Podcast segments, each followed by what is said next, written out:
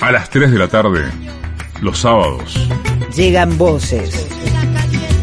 Llegan voces. Voces, voces, voces. Arranca Alfredo Serrano Mancilla. La pizarra. Por AM750.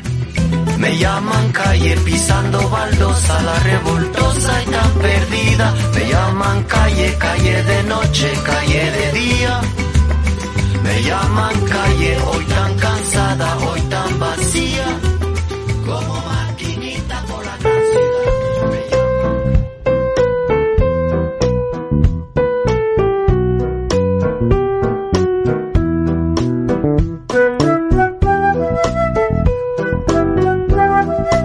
Lo siento, son, son malos tiempos. Bueno, bueno, en verdad no, no, no lo siento mucho. O un poco sí, ahora me explico. Me refiero a, a los vendedores de democracia, a los vendedores de libertad. Eh, están, yo diría que en un momento en el cual casi nadie le compra nada. Ah, no, esto es cuando uno prueba un producto, va a un súper o a una tiendita y te dice, "Ay, bueno, utilízalo un tiempito y si no lo puedes devolver, ¿no? Pues yo creo que si esto se lo hicieran a los Estados Unidos de América, o mejor dicho, al gobierno de los Estados Unidos de América de turno, sea cual fuere, eh, nadie le compraría eso que ellos siempre ofertan, que es la democracia y la libertad. En América Latina vienen de, capa caída. Lo intentaron en Bolivia, ellos llegaron y dijeron, vamos, después de un golpe de Estado, después de todo lo que hicieron, y dijeron, vamos a traer democracia. Eh, estabilidad y todo eso también, pero sobre todo empiezan por la palabra democracia y libertad. Y los resultados saltaron a la vista, hubo empobrecimiento masivo, hambre récord en Bolivia, ah, vulneración de todo tipo de derecho y además ah, no quisieron que hubiera elecciones pronto y rápidamente, cuando se dio la primera posibilidad electoral, rápidamente la ciudadanía dijo, váyanse, váyanse, go home, ¿no? A su casa, lo voy a decir así. Ah, ha pasado en diferentes lugares de, de América Latina. Lo intentaron también por la vía de urnas, demo- no sé, engañando en los programas electorales, veas el caso de Ecuador con Lenin, váyanse. Les cuesta, en América Latina ya se sabe mucho de esto. Pero ahora lo que nos ha pasado en estos días es que esta semana, la verdad que escuchando la rueda de prensa, no era rueda de prensa porque creo que no admitió mucha pregunta, del señor Biden hablando sobre lo que ocurrió en Afganistán, me acordé del dicho argentino de no aclares que oscurece.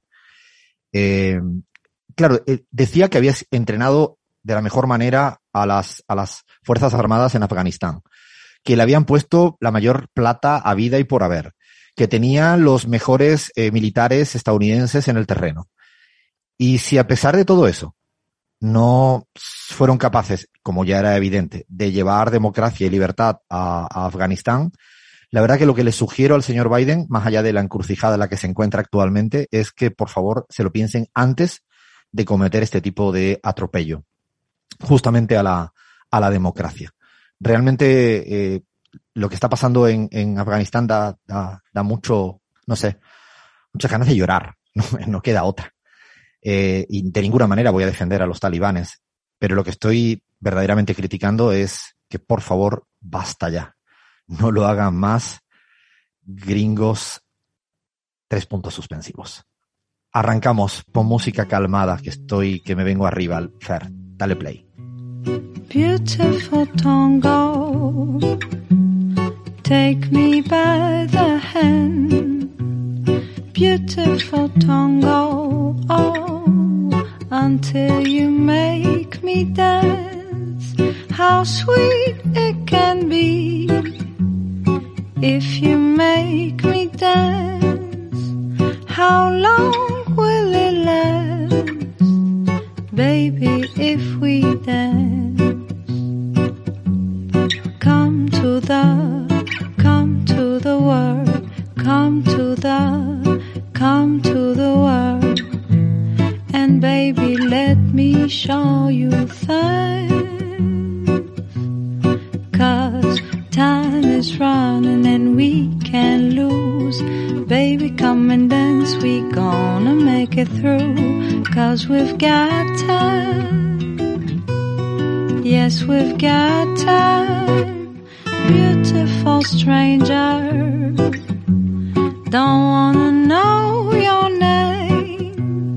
Beautiful stranger. Oh, just take me by the hand, cause how sweet it can be if you make me dance. How long will it last? Oh, baby, if we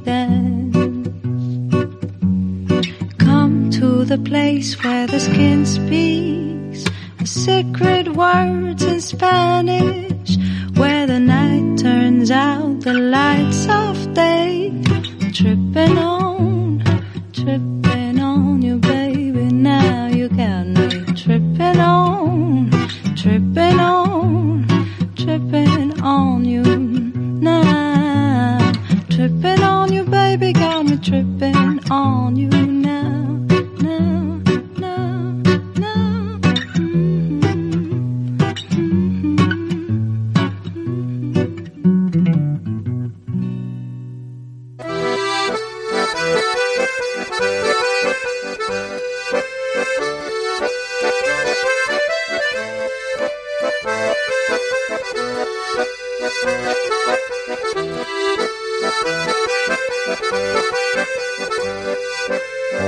Hola, hola, hola. Hoy necesitaba un poquito de esta música más calmada, porque con la editorial, con la entrada, si me ponen una música de trap o me ponen, no sé, algo así que se me venga arriba, no sé, no llego. No llego a la segunda hora del programa. Acá estamos las locas, los locos. Absolutamente no falta nadie. Bueno, siempre falta alguien, pero vamos tirando, vamos tirando. La pizarra, un sabadito más, con ganas, muchas ganas de hacer radio. Y ya venía pensando, tantas cosas que quiero contar en el día de hoy, tantas y tantas cosas. Vamos a, vamos a ver cómo lo hacemos. Vamos a ver cómo lo hacemos y si no, no nos quedará otra que pedir a M750 en la Argentina, Pichincha Universal en el Ecuador, Patria Nueva en Bolivia o La Última Hora en España. Yo insisto en la propuesta de 10 horas de radio. 10 horas de radio. Pero no hace el Ibai Llanos este. 6 horas de streaming. No, no hace el, el, el Chocas, que ese es mi ídolo, ¿no? Ese es el, ese es mi ídolo, el Chocas. No sé. Ya dirán, búsquenlo, búsquenlo. Es un gallego mal hablado. Gallego de verdad, en ojo.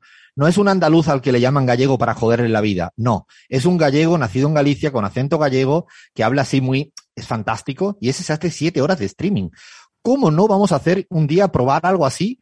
Aunque nos quedemos nosotros nuestros familiares y los más acérrimos enemigos que siempre se quedan por si, si no, si resbalamos o decimos cualquier pavada que la vamos a decir. Acá estamos con todo el equipazo. El equipazo, y no estoy todavía en la Argentina. Y estaba a punto de volar a la Argentina, ahora lo voy a tener que contar. Eh, no sé si esto es la, por tanto hablar, tanto hablar, tanto hablar de que no, pero será verdad que Macri, será verdad que Macri no quiere volar a Argentina porque le estaban cancelando los vuelos. Uno se pone a dudar, a dudar, efecto boomerang, y ahora seguro que si yo digo al aire que no puedo volar a la Argentina porque me han, cancelado el vuelo, no se lo va a creer absolutamente nadie de nadie. Esto pasa por hablar tanto, pero vamos a seguir hablando. Es nuestro destino hablar para que se nos caiga encima lo que decimos y voy presentando a, a la banda, al equipazo. Me quedo en, en, Argentina, en Buenos Aires. Mi vecino, ay, cómo te extraño, vecino. Leandro Álvarez, ¿cómo estás, compa? ¿Cómo va todo? ¿Cómo estás, querido Alfredo? Bueno, sí, bienvenido al Club de, los Varados, te va a decir Mauricio Macri, o de los ex varados, porque él ya, por suerte, eh, para algunos y para otros, sobre todo los que tienen que hacer campaña junto a él, no les da mucha gracia que, que no se haya quedado varado en, en Europa, que lamentablemente volvió para hacer campaña y dicen que resta, resta más de lo que suma, Alfredo. Y bueno, acá estamos, eh, dos horas de radio por el momento, recojo el guante, me gustaría eso de hacer siete horas de stream.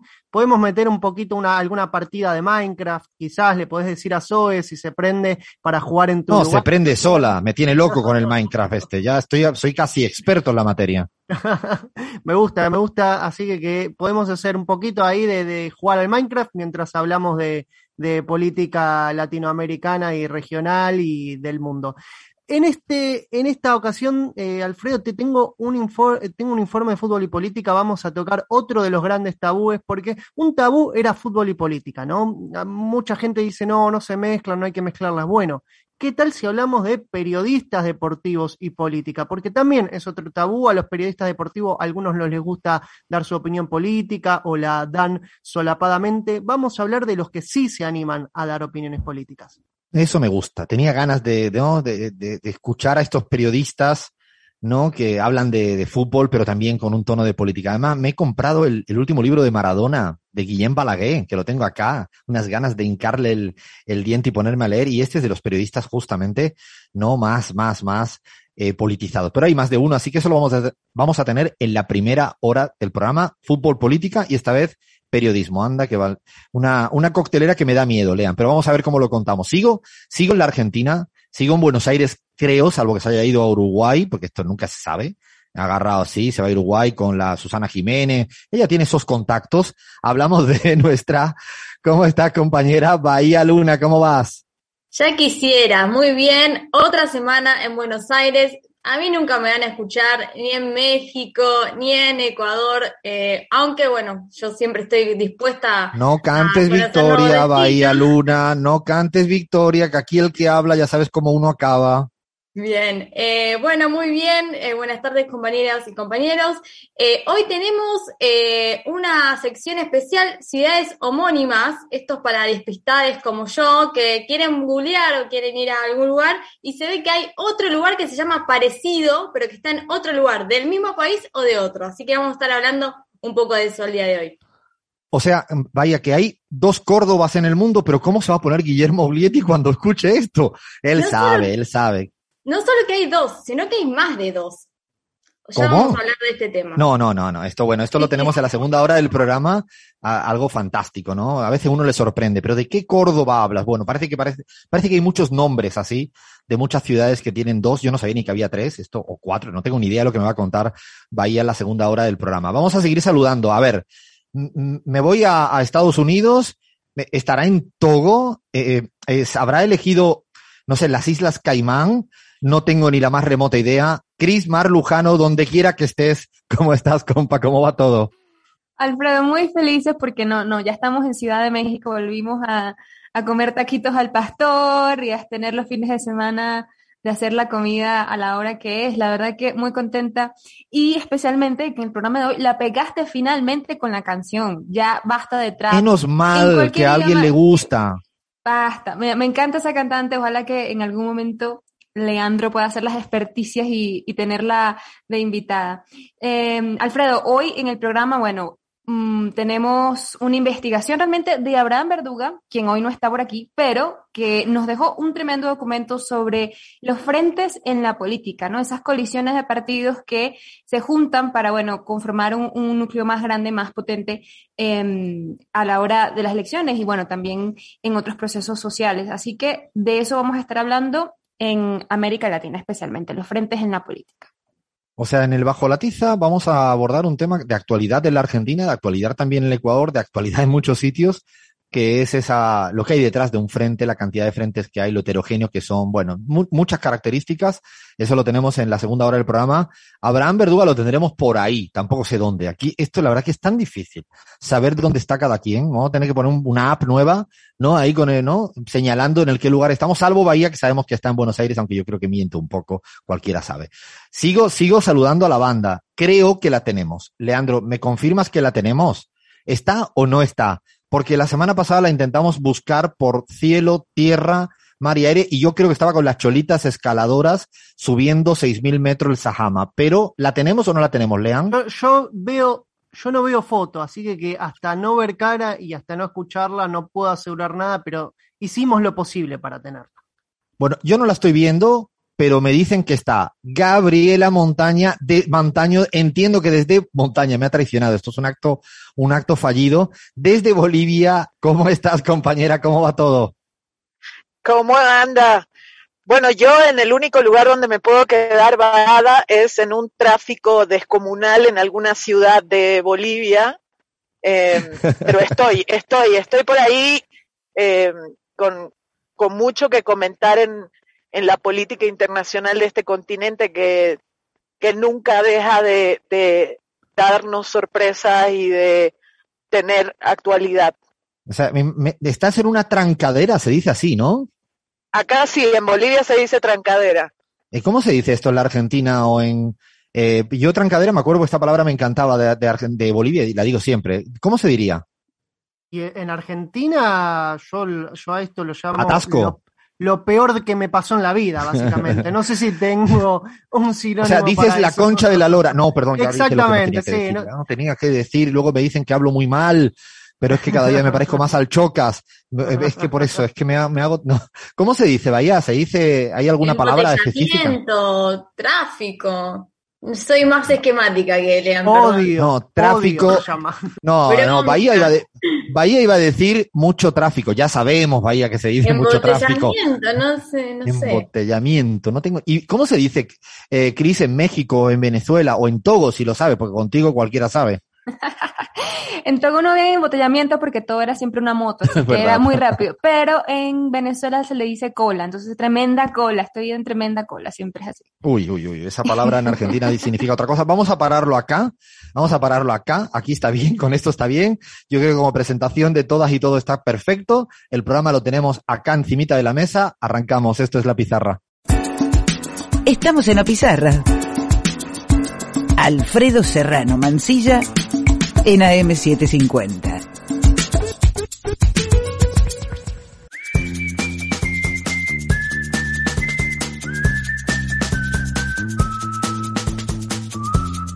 La vuelta al mundo, la vuelta a América Latina, la vuelta, no sé, la vuelta a cada país, porque es que hay una cantidad, mm, otra vez más, de noticias, de, de cositas que nos toca sí o sí eh, analizar, muchas cosas. No, no, no queda, no queda eh, un país, yo creo que libre de ser analizado acá, pero es cierto que tenemos que elegir y yo quiero empezar eh, por mi Bolivia, por mi amada, amada Bolivia, eh, que esta semana ha sido noticia no solo dentro del país, sino también eh, a nivel internacional y creo que va a seguir semanas ah, adelantes también. Cris, ¿tienes por ahí algunos titulares de, de medios de comunicación eh, y ahora que me ayude Gaby a, a comentar y analizar? Sí, Alfredo, claro que sí. Tenemos, em, bueno, uno de F, porque esta semana salió el informe de la Corte Interamericana de Derechos Humanos y se titula entonces, eh, CIDH detecta graves violaciones de los derechos humanos en Bolivia en 2019. Europa Press, es decir, estamos hablando de dos eh, pues, agencias internacionales de noticias, también se hace eco de esto y dice, la ONU confía en que el último informe sobre la represión de 2019 en Bolivia sirva para reparar a las víctimas. Curiosamente, Infobae, por otro lado, eh, dice, las tres reveses que sufrieron en una semana Evo Morales y el MAS de parte de organismos internacionales y más abajito se lee. La Unión Europea, la OEA y la Corte Interamericana de Derechos Humanos desmintieron distintos elementos de la narrativa del MAS en torno a los sucesos ocurridos en 2019. Entonces, ¿quién dice la verdad? ¿Infobae o la CIDH? Eh, es importante eso que, preguntas. Yo creo que Infobae no leyó el informe, eh, que ya es público, cualquiera se lo puede bajar. Fue presentado el pasado martes por el Comité de Expertos y por el propio presidente del Estado Plurinacional de Bolivia, Luis Arce, en el cual creo que deja clarísimo que aquí no hay reveses para Evo Morales y para el MAS. Aquí lo que hay es una condena a todo lo sucedido durante el golpe de Estado y mientras el golpe de Estado. Digo, en el inicio del golpe de Estado y durante todo el golpe de Estado que fue el del, durante el gobierno del, de, la presidenta de facto eh, Áñez. Eh, yo quiero escucharte a ti, Gaby, estoy seguro que todo el mundo quiere escucharte a ti porque has leído el informe, tienes, creo que claridad de cuáles son al menos las principales conclusiones que, que nuestra audiencia quiere, quiere y debe de, de entender. Bueno, Alfredo eh, y compañeras, compañeros, este informe es brutal, ¿no? En primer lugar, hay que decir que más de 470 páginas de un informe muy detallado, muy, muy profesional, muy técnico, de este grupo interdisciplinario de expertos independientes, que fue conformado en realidad el grupo de expertos eh, por la primera visita que hizo ya la CIDH en noviembre de 2019 al país y recomendó la conformación de este grupo eh, interdisciplinario de expertos. Hay que decir que eh, un grupo similar se conformó para los hechos de Ayotzinapa en México. Eh, por lo tanto, eh, se trata de informes de, muchísima importancia histórica para el continente, sobre todo en el sentido de que hechos de este tipo no se puedan volver a repetir ni en la región ni en el mundo. Eh, Eso es, eso es lo más importante, ¿no, Gaby? Creo que, que es una, una llamada también hacia adelante. No solo es para rendir cuentas, sino que, por favor, eh, ¿no? De alguna manera dice esto basta ya que ocurra en el siglo XXI a estas alturas del partido, en, en la región latinoamericana y en el mundo. Así es. Eh, a mí me gustaron mucho las palabras de una de las expertas cuando presentaron el informe que eh, pedía que este informe no quede como hechos eh, que aguardan en el pasado y quedan en el pasado, sino utilizó un término muy lindo, eh, como el, umbral de lo eh, imposible, digamos, de lo que no se puede tolerar. Así lo entendí yo. Y, y, creo que es una lección durísima para un país como Bolivia, pero para todo el continente. Eh, en este informe se habla no solamente de vulneraciones gravísimas de derechos humanos, sino inclusive de ejecuciones sumarias. Y se hace de ejecuciones sumarias de masacres, las dos masacres ratificaron lo que ya se había dicho en varios informes de organismos internacionales antes en relación a los hechos de violencia de Sacaba y Sencata, pero esta nueva eh, definición de ejecuciones sumarias que se podrían haber da dado sobre todo en la masacre de Sacaba es brutal, porque lo que te está diciendo es que le dispararon a la gente por la espalda, en órganos vitales, eh, o sea, dispararon a matar. Eh, pero además en el informe se habla de una serie de vulneraciones, sobre todo hay un capítulo del informe, eh, una parte de un capítulo, perdón, de las vulneraciones de derechos humanos a mujeres y la racialización de la violencia política ejercida eh, por grupos parapoliciales como la Resistencia Juvenil Cochala. Eh, y cuando hablo de racialización, eh, este informe le dedica todo un capítulo entero al tema del racismo, cómo el racismo se, se, expresó de una manera brutal en octubre y noviembre de 2019 en Bolivia. Eh, y hay recomendaciones muy fuertes, eh, como a los líderes políticos que les dicen dejen de usar la religión el racismo, la diferencia étnica para hacer política, ¿no? Porque eso es muy peligroso. O sea, eh, perdona, Gaby, si, si, uno, ¿no? Escuchándote y después de haber le leído eh, el informe de los expertos, eh, lo que está claro es que al final el gobierno golpista de facto de Áñez lo que hizo es, es este tipo de política basado en el odio, en la discriminación racial, incluso a tiro limpio, contra todo lo que tuviera el mínimo tufo a indio para ellos y también violaciones eh, en términos de mujeres.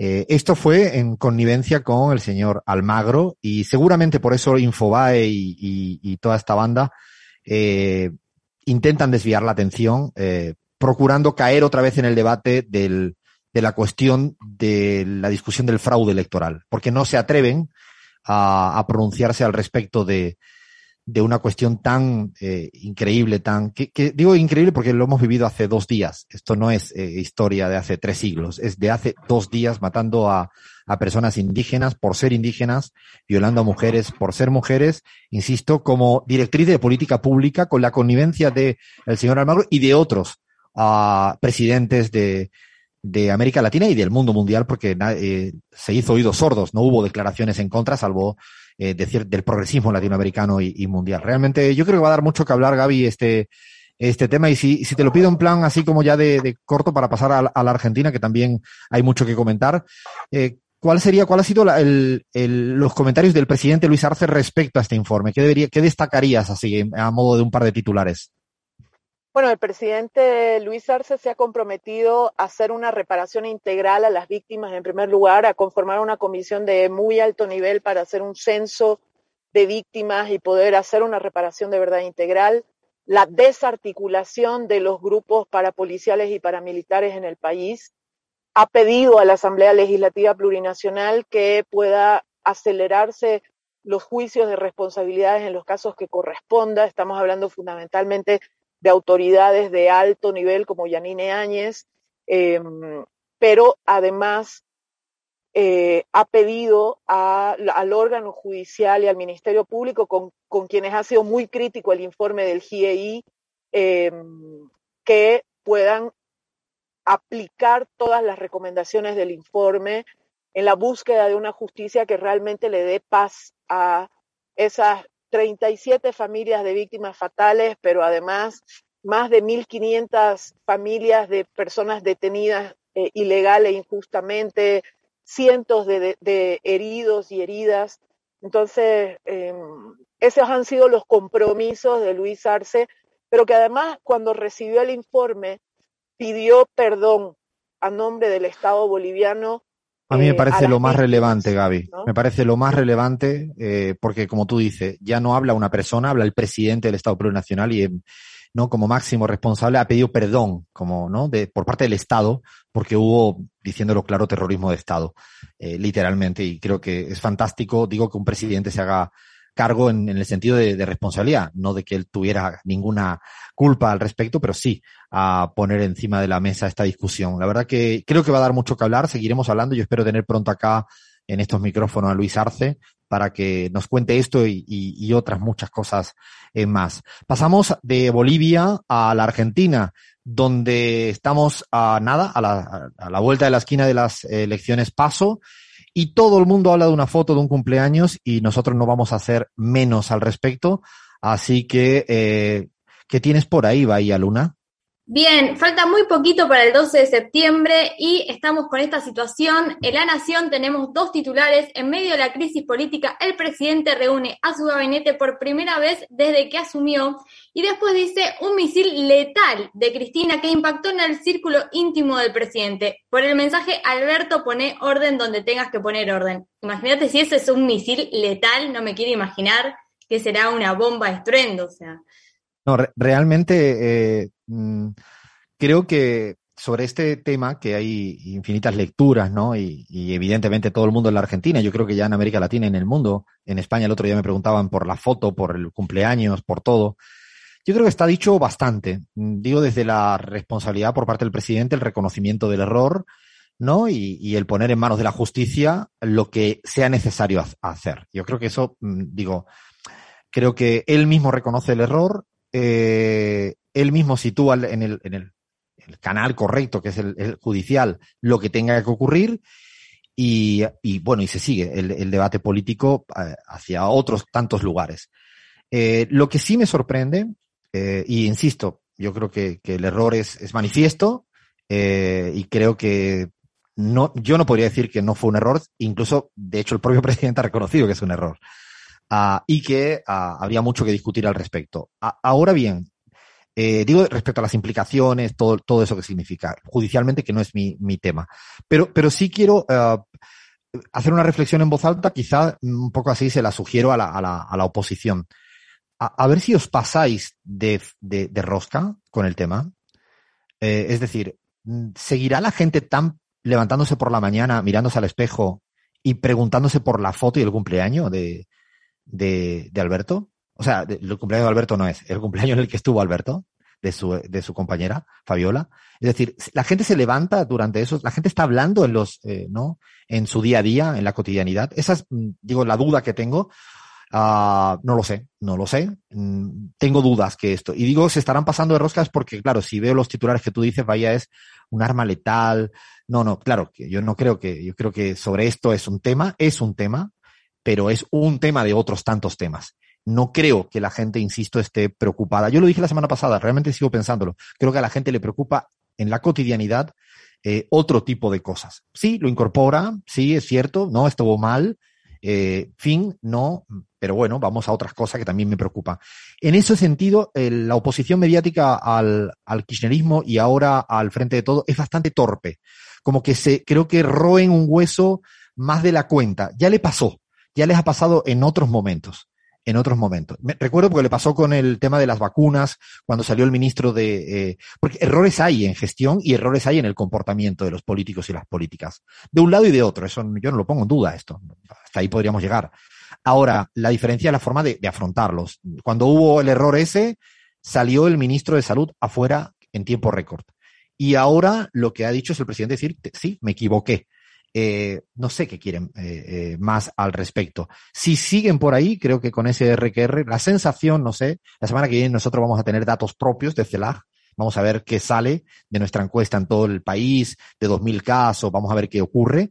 Pero mi impresión es que ya se están pasando de rosca porque todos los días que estoy escuchando a uno u otro, donde ya no creo que dé para tanto. No sé qué ibas a decir, ahí al respecto, y Leandro. Sí, eh, cortito, en función de lo que vos decís, eh, la oposición mediática y política, la verdad que tiene muy poco para ofrecer, digamos, la realidad es que el gobierno que tuvieron hace menos de dos años eh, fue crisis por donde lo mires y hoy en día inclusive no tienen una agenda proactiva en función de propuestas de campaña y una posible eh, gestión venidera. En ese sentido, se aferran justamente en estas cuestiones que sin duda son parte de operaciones mediáticas, porque esta foto desde hace más de un año, que ya está, ya lo dijimos todo en función de los errores y que también nos parece de la misma forma, pero sí da cuenta de la dificultad de la oposición por marcar una agenda propositiva y de discutir las cosas que justamente le importan a, a la sociedad argentina.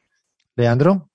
Sí, Alfredo, eh, a mí en, en, ese caso, en lo que vos decís, me gustaría hacer un, un pequeño contrapunto porque no creo que sea eh, que la oposición es estúpida y que no puede ver que en realidad la gente tiene otras, eh, digamos, otras preocupaciones yo creo que no pueden instalar otro tipo de agenda, porque lo que define el voto en Argentina generalmente es la economía y el recuerdo del gobierno de Macri está todavía muy, muy eh, caliente en la memoria colectiva de la gente y no pueden hablar de eso, que es lo más importante para los ciudadanos eh, argentinos. Entonces, como no pueden hablar de economía, se tienen que agarrar de lo que hay y lo que hay es esto.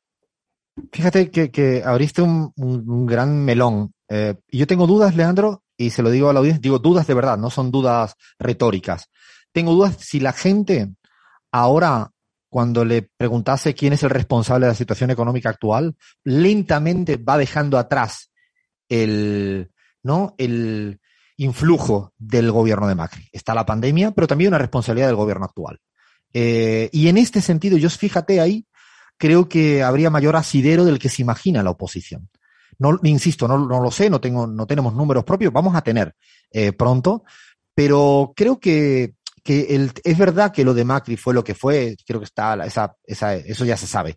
Pero ha pasado ya un tiempo y también hay una responsabilidad de la pandemia y hay una responsabilidad propia del gobierno de la gestión de la pandemia con sus luces y seguramente otros podrían decir con su sombra. Está perfecto. Ese debate a mí me parece un debate mucho más saludable para la ciudadanía argentina.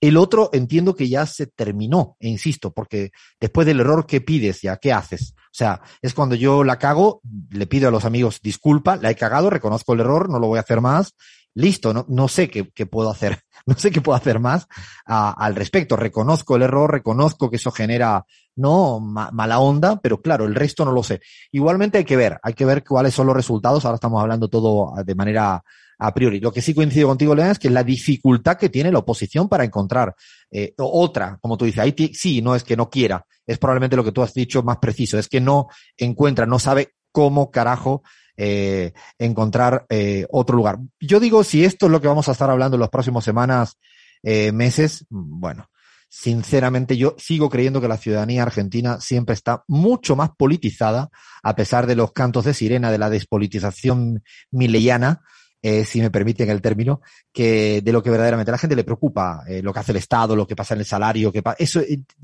la sociedad argentina, y uno siempre lo, lo, ve, es más así, intensa en términos de, de discusión política, y no sé si este es el, eje. Yo recuerdo con el tema de la vacuna, creía que la imagen de Alberto se iba a caer a 10 y no fue así. No fue así. Hubo una mínima caída que además tuvo un efecto de corto plazo y que recuperó rápidamente. Insisto, no, los valores de 90 eran imposibles, pero tampoco eran valores de 10, 20 como auguraba cierto sector de, de los medios en la Argentina. Eh, da mucho para hablar eh, este, este asunto, es el tema central. Bueno, para ir avanzando me voy a, al Perú. Quiero al menos un titular del Perú porque la cosa está que arde en el Perú. Cris, ¿qué tienes por ahí?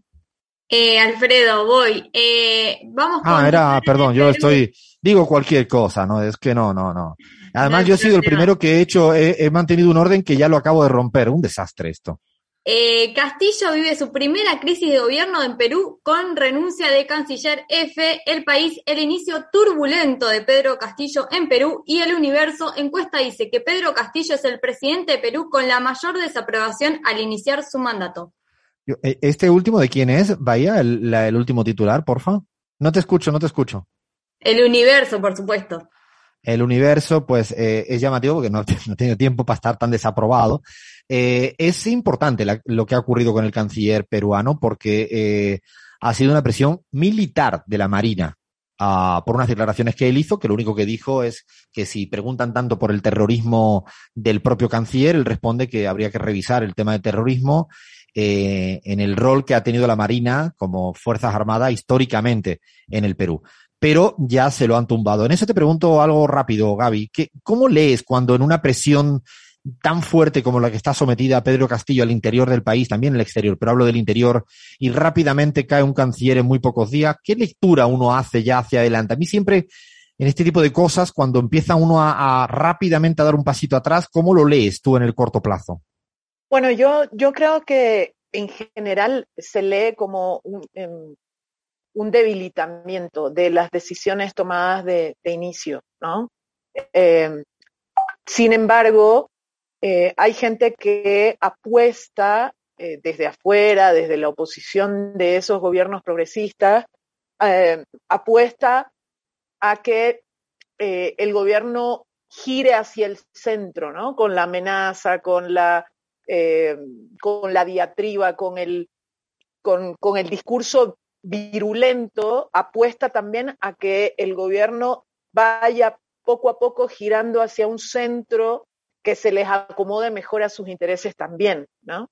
Y, bueno, yo creo que, siempre hay que estar expectante y vigilante y buscar el equilibrio es muy difícil al interior de un gobierno eh, para generar los consensos que se requieren en democracia, por un lado, para avanzar, pero por otro lado, no entregar eh, lo que el núcleo de las razones por las cuales la gente votó por ti, eh, por, las cuales la gente tiene esperanza en ti, ¿no? Y no convertirte en una un político o una política lavandineada, digamos, ¿no? Limpiada eh, de, de, lo que considera la derecha más, eh, más ultra o más de, izquierda, ¿no?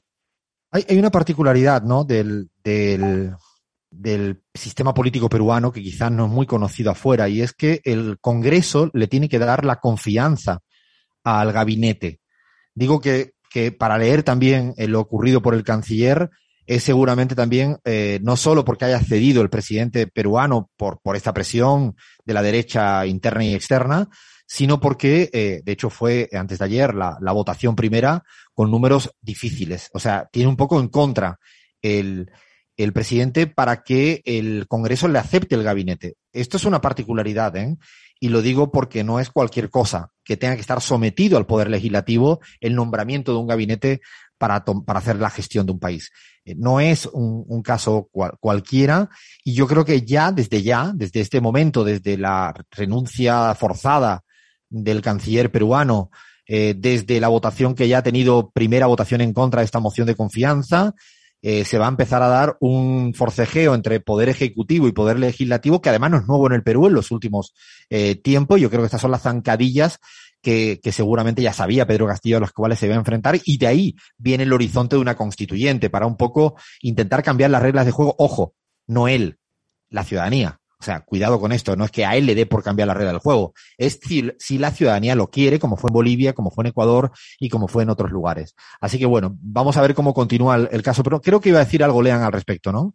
Sí, Alfredo, dos datos me gustaría sumar al respecto de la, campaña terriblemente agresiva que recibe el gobierno de Pedro Castillo, el joven gobierno de Pedro Castillo en tan pocos años, en tan pocos días de, gobierno. Y algo que me gustaría destacar es cómo a, a algunos de los miembros de, de su gobierno le, le achacan cosas muy ridículas, como por ejemplo al eh, a Héctor Béjar, eh, eh, quien es hoy por hoy ministro de Relaciones Exteriores, le achacan ser defensor de los gobiernos de, Cuba, tener cierta simpatía por Fidel Castro y hacen tapas y títulos catástrofe con eso. También le, le enrostran que, que a los 25 años, él, Héctor Béjar tiene 85 años y le enrostran que a los 25 militaba en la guerrilla. Después también al ministerio, al ministro de Transporte también le descubrieron que adeudaba una patente del año 2014 y ya de vuelta es todo un escándalo. Creo que nunca se vio tanto carpetazo en un gobierno en sí, tan poco tan tiempo. rápido. ¿no? Tan poco tiempo. Me parece que ciertamente, eh, si tuviéramos un, ¿no? un termómetro de intentos de desestabilizar en el primer mes, esto es una idea que me acabas de dar, Leandro, para que se lo pida el equipo de CELAG mío, porque está buenísimo, ¿no? Como en, no en tan corto periodo de tiempo, cómo carajo se puede desestabilizar a un gobierno. Yo creo que está hoy en día en la pole position, ¿eh? Creo que el, el profe Pedro Castillo ha dicho, eh, me la voy a llevar todas y ya empezaron, ya arrancaron con, con todo. Bueno, y otro que no se queda atrás en, en bofetadas mediáticas de la prensa de siempre es México. Vámonos a México, Cris, a tu México, que yo creo que viene la cosa también muy calentita con respecto al debate en torno a la reforma electoral después de haber pasado el referéndum anterior. ¿Qué dicen por ahí los, los medios de comunicación? Pero ¿qué nos dicen más bien? no? Sin embargo, mm, como para resumir lo que se viene diciendo, eh, vamos a leer un titular del Pan Am Post, mi favorito, así como Bahía tiene el Infobae, bueno, Pan Am Post es el mío. Ahí hay un problemita de, de audio, hay un problemita de audio. No sé si es de Cris o de quién la tenemos.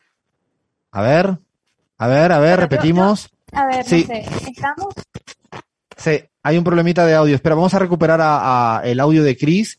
Eh, La vamos a, a poner ahí, Fer, ¿la ponemos silenciada o lo intentamos otra vez? La audiencia se banca, lean un, un, un tercer intento, ¿cómo lo ves tú? Lean, esto es en vivo y en directo. ¿Tú qué dices? La, la tercera siempre es la vencida, Alfredo, siempre. Sí, hay dos sin tres, hay para todo. Dichos populares hay para todo. Hay dos sin tres, la tercera la vencida. La... qui- Va, vamos a intentarlo la tercera. A ver, Chris, a la tercera. No, no, no, esta vez ah, la, no sé qué pasa. Toquetea los cables mientras que eh, Bahía tiene por ahí al menos los titulares de, prensa de, de México. Toquetea por ahí el cable de ese micro que tienes atrás, que quizás no está ahí del todo bien puesto, pero vamos a hacer una cuarta intento, no vamos a dejar ahí a, a Cris del todo perdida. A ver, eh, Bahía, tienes por ahí los titulares, a ver si recuperamos a Cris en el, en el nada, en segundos. Bien, seguimos con México. López Obrador engaña a Hazte la mexicana, Bahía. Ponle acento mexicano, ponle el tono mexicano así. Todo maldito, Alfredo. Eh, con revocatoria que busca ratificarlo. En el trasfondo de esta aparente disposición del mandatario tabasqueño de medir su aceptación en las urnas, late la necesidad de mantener el poder de agenda con temas distractores de las acusaciones de corrupción en su entorno, dice Panam Post. Eh, eh, pero eh, no entiendo muy bien cuando me estás diciendo esto de la corrupción y de Pan Post. La verdad que no entiendo, no entiendo por qué está planteando todo el tema de la, de la, no sé, la verdad que, que no lo entiendo con el tema de, de, de corrupción. A mí lo que me parece importante el titular este es que, que, que llamen que la cuestión de un revocatorio sea una artimaña. O sea, estamos en una democracia muy extraña, más que extraña en este mundo mundial en el que estamos, que si eh, un revocatorio es visto como un artilugio, un subterfugio por parte del presidente AMLO, cuando lo que pasa en un revocatorio, que yo sepa, que yo sepa, es que la ciudadanía votará a favor o en contra, si quiere que siga o quiere que no siga, y esto es someterse a un plebiscito popular al respecto. La verdad que, que, que, que cada día que leo algunos titulares de tu equipo, de tu medio preferido, eh, Infobae, Bahía, y el de, eh, no sé si Pan está en el nivel, ¿cómo, cómo te llevas con ellos? También, ¿no? Es el de Cris. Todos tenemos Ah, un bueno, medio sí, todos tenemos- eh, de derecha de nuestro fanatismo. De- llevado adentro, todos tenemos un medio de derecha en nuestro interior. Esto, esto me acabas de forzar una ronda de, de preguntas. Leandro, ¿qué medios de derecha llevas tú adentro? Ese que tú miras cuando no quieres que te vea nadie. Dime la verdad, Lean. No tengo ningún problema en decir No. que soy, que soy eh, número uno, fan número uno de La Nación Más Macri. Me encanta ver La Nación Más, me encanta. Bueno, ya, el- Gaby, ¿qué medio de derecha, ya sea de Bolivia, de la América Latina, así cuando, cuando no te ve nadie, eh, ¿no? Cuando dice, ahora lo puedo mirar. ¿Qué, qué quieres ver tú siempre? Tinelli. Esta no me la esperaba, pero ya me imagino yo a Gaby ahí en frente de la pantalla de Tinelli bailando. No, no, no, no sé, cualquier Pero es cosa. que poca, poca gente sabe que yo amo la danza de una manera brutal. Entonces, sí, me gusta ver bailar a la gente. Hay un Está montón de bien. cosas que no me gustan, pero Un poco, sí, un, poco yo- de, un poco de baile y sentido común de derecha no viene nada mal de vez en cuando. no viene Bien, nada mal. ¿no? Alfredo, tenés que decir el tuyo, eh, ese medio que No, se- yo lo voy a decir, yo lo voy a adicción, decir. que lo miras, sí. Te lo voy a decir literalmente. Y además hay un amigo que me dijo una cosa que yo hacía y mm, dije, hijo de la gran chingada, esto parece que lo hace más gente. Yo soy muy de escuchar radio deportiva, creo que esto lo he dicho muchas veces. Pero es que el grupo de radio deportiva que más amo en España, que escucho todos los días, todos los días un ratito, me- a la noche, a cualquiera, todos los días un rato, eh, es un grupo que antes estaba en la cadena SER y todos se pasaron a la cadena COPE, que es la Conferencia Episcopal Española, la radio más de derecha, vida y por haber. Y claro, eh, mi podcast que más escucho es la COPE. O sea, se pueden imaginar esto. Y me decía un amigo que siempre que terminaba de escuchar el programa de la COPE en el auto, cambiaba siempre porque le daba vergüenza que cuando él se montara con alguien, ese alguien lo primero que escuchara eran las noticias de la derecha. Yo creo que eso lo he hecho. Creo que no en un auto porque no sé manejar, pero en el teléfono lo he hecho. Eh, intento disimular, pero es que me encanta eh, este grupo de periodistas de ultraderecha. Y además así lo siento. A ver si hemos recuperado a, a, Chris, no lo sé, está ahí toqueteando cables, Fer está ahí haciendo unas cosas muy extrañas. Eh, Chris, a ver. No, no, no, peor, peor, peor, peor, peor. ¿Qué le está pasando? Bueno, vamos a llegar a la tarde. eh, no están viendo a, a Chris, pero está en este punto, en este momento a punto de comerse el micrófono o tirarlo por arriba. Algo va a pasar. No sé qué está ocurriendo. Hecho cuatro intentos. Vamos a seguir intentándolo, pues tenemos una paciencia. De, de México, para terminar, creo que estoy ya casi afuera de tiempo. Tenía una noticia relevante que también es el tema del órgano electoral. No, ahora las críticas vienen por el tema del órgano electoral, por una reforma que se plantea en, en México.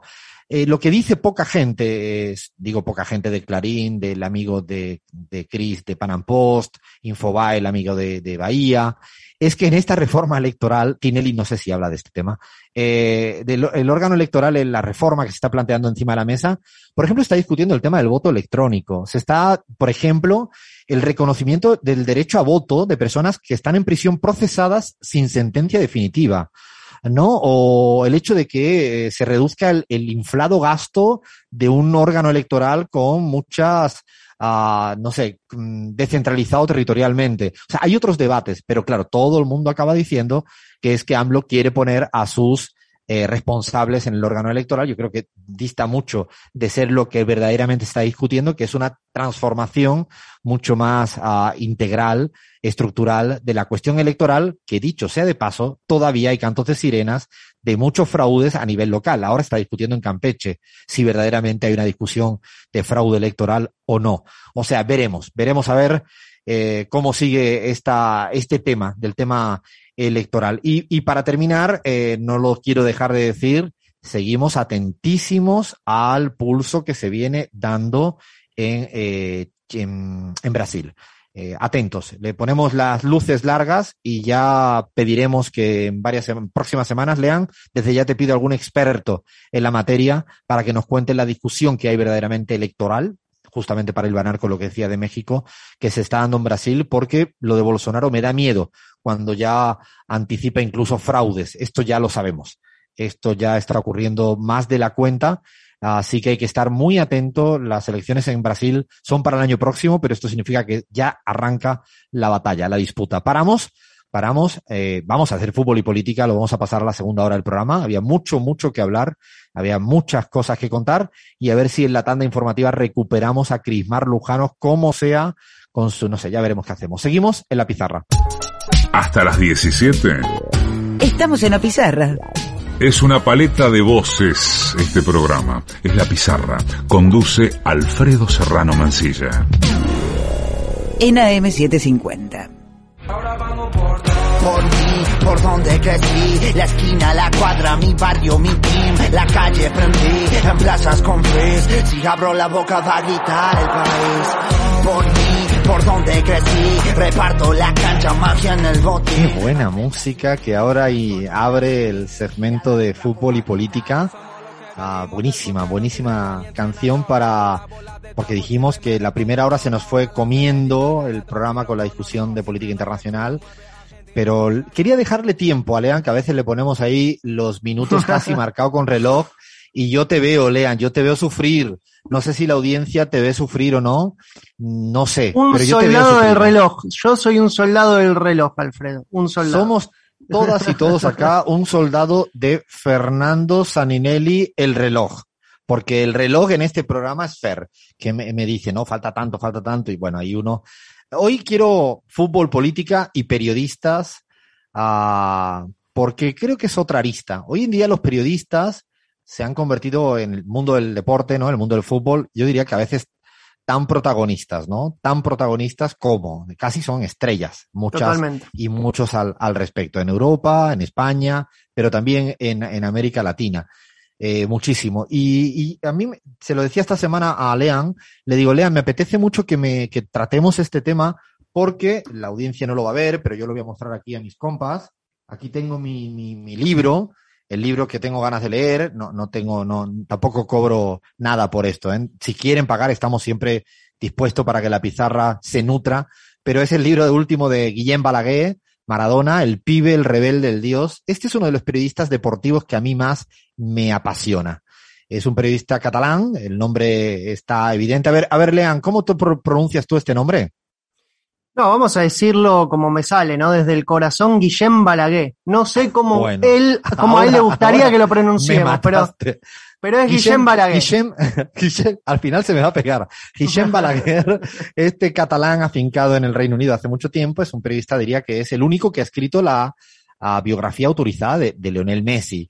Tiene un libro también de Guardiola, casi cuenta desde el vestuario del Pep Guardiola, eh, que no es fácil, cuenta todo. Se ha convertido en un tipo que escribe mucho, además es, brillante, la verdad que es un tipo brillante, y se moja también de vez en cuando en la política. A partir de ahí, le dije, Lean, vamos a abordar el tema. Así que no sé qué has encontrado afuera, adentro, en la Argentina, en Europa, donde tú quieras. Alfredo, como bien vos decías, lo- los, periodistas deportivos se han convertido, sobre todo eh, los más vistos, los del prime time, se han convertido en unos opina todo muchas veces, ¿no? Eh, son como grandes vertedores de, de sentido común, eh, algunos de forma solapada, otras de forma abierta, pero sí, los periodistas deportivos muchas veces tienen como el, eh, es- esa licencia, ¿no? Para, para, para opinar de todo y sobre todo muchas veces opinan de forma muy intensa, sobre todo en años electorales. Y eso pasa mucho en toda nuestra querida Latinoamérica y también en España. Y arrancamos, si querés, este, este recorrido con Guillem Balaguer, vamos a decirlo de esa forma. Y me, gustaría que lo escuchemos en una entrevista con su otro colega, del cual también vamos a hablar, Ciro López. Contaba una anécdota sobre justamente su nombre. Así que la escuchamos. Tuve de- un profesor de latín al que admiré muchísimo que me llamaba, mi, mi familia siempre me ha llamado Guillermo. Y, eh, el profe de latín, Moisés, me, me llamó un día Guillem. No sé, no sé por qué, si él es de León, pero me llamó Guillem. Y entonces mm, empecé a llamarme Guillem cuando llegué a la universidad. No habíamos tenido hasta la universidad profesores que nos dieran clases en catalán, hasta entonces era todo en castellano. Eh, en, lógicamente la autónoma ya sabes cómo es, eh, prácticamente todos en catalán. Eh, todo aquello encajaba más, Guillem, Guillem, Guillem, Guillem. Y empecé y publiqué mi primer artículo en el Diario de Barcelona en, eh, llamándome Guillem Balaguer. Guillem Balaguer es otro. ¿A cuántos? ¿Cómo que, a- cómo que sí. es otro? es otro, sí. Así, así de, esa forma lo decía. Bueno, la entrevista continúa y eh, él, él habla un poco de esa disociación, ¿no? Del personaje de Guillermo, eh, de quién era antes, a eh, Guillem. Y creo que es algo que le pasa a, mucha, a, muchos periodistas a la hora de eh, trasladar la frontera de Cataluña y, ingresar al periodismo mainstream del resto de España. Muchos sufren la castellanización de su nombre. Bueno, a Guillem le pasó al revés también que de repente un profesor lo catalanizó y lo rebautizó como Guillem Balaguer. Eh, Alfredo, decías de, sobre Guillem Balaguer, decíamos que eh, biógrafo autorizado de Messi, hizo una biografía también de Cristiano, de Cristiano Ronaldo, de, habló sobre el. Barça de Guardiola. Eh, ahora, eh, el tipo se, no se va con chiquitas y eh, está presentando Maradona, el pibe, el rebelde, el dios, este libro editado por la eh, editorial Te lo voy a llevar, Lean, te lo voy a llevar. Cuando lo termine, te lo voy a llevar y te lo voy a prestar, prestar, prestar Me es de gustaría. ida y de vuelta. tú Y de sabes, vuelta. y yo tengo una gran máxima que me gusta que me devuelvan los libros, así que, que eh, yo los devuelvo porque es una práctica muy común la de te presto un libro y no vuelve más. Pero no, no, no, hay que, Es verdad. hay que devolver los libros. Pero bien vos decías, Alfredo Guillem no tiene ningún inconveniente muchas veces en empaparse en política y lo ha hecho, lo ha hecho sobre todo eh, a partir de eh, la irrupción de Vox en la política española. Y por ejemplo, en su Twitter, un Twitter mm, eh, que seguido por muchísima gente, eh, Guillem es muy popular a través de las redes sociales, advertía, por ejemplo, de eh, el advenimiento de Vox hacia la política sobre la extrema derecha y tuiteaba al respecto que tuiteó, por ejemplo, un video de, mm, de, Vox en Andalucía y decía esto de Vox en Andalucía y Trump y eh, la ideología del Brexit y el fundamentalismo, solamente eh, todo esto lo, lo vemos, lo vemos juntos y tenemos que estar muy atentos eh, a ello porque eh, es un peligro que se avecina para la convivencia pacífica. Pero también advertía un año después, en las elecciones de noviembre de 2019, eh, donde Vox, vamos a decirlo en argentino, la rompió, hay que decirlo, se convirtió en tercera fuerza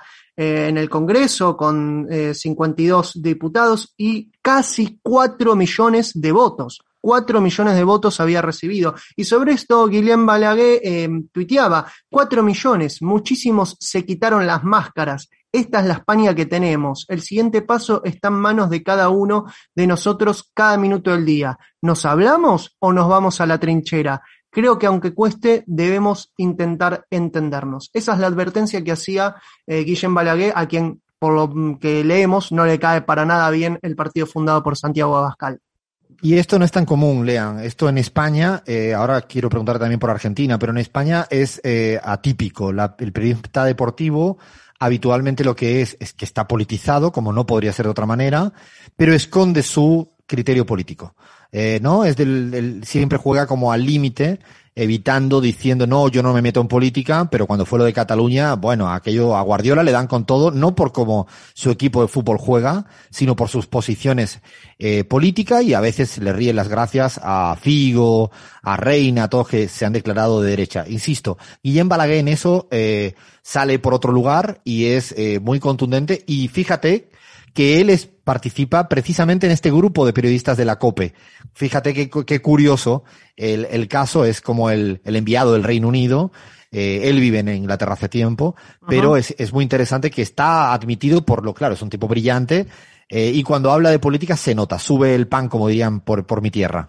Bueno, Alfredo, uno que no tiene tampoco ningún problema en opinar de política es quien lo entrevistaba en su canal de Twitch. Estamos hablando de Ciro López, también es un periodista deportivo de primer nivel. Mourinista, Mourinista. Mourinista, hay que decirlo, hay que decirlo, Mourinista, pero Mourinista y de izquierda, ¿eh? ¿Qué me contás, Alfredo? ¿Se puede ser Mourinista y de izquierda? Era un debate que teníamos eh, unos, progra hace unos Me, programas me atrás. fastidia, me jode reconocer eso, pero Ciro López, que era el más, es muy del Madrid, es muy de Es Mourinho. muy del Madrid. Y es, sí.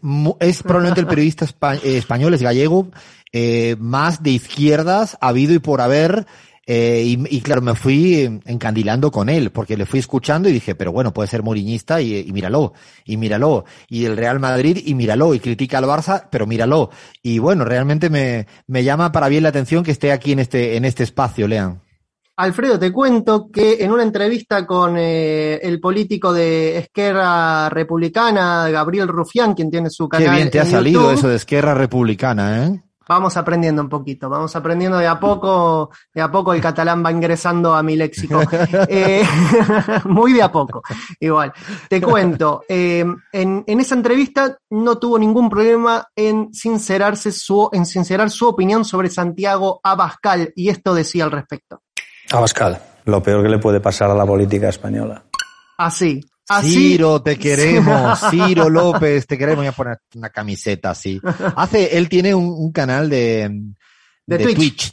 Ah, es que estoy con el Twitch. Es que estoy con el Twitch. De verdad que el efecto Zoe, o sea, el efecto sobrina de 10 años es que estoy, nada más que veo Twitch, no escucho a Camilo, estoy en otra onda, ¿no? Estoy, pero en una onda, el, no, el Ciro tiene, Ciro López tiene un canal de Twitch. Tenemos que tenerlo acá los dos. Lean un día de charla a nada, aquí me tienes Sí. que acompañar a, Te a quitó Guillem como Balaguer unos así. 30 años Zoe de encima de repente, ¿o no? Tremendo, me quedé en 3 porque tengo 33, me bajé 3, 30 y me quedé en 3.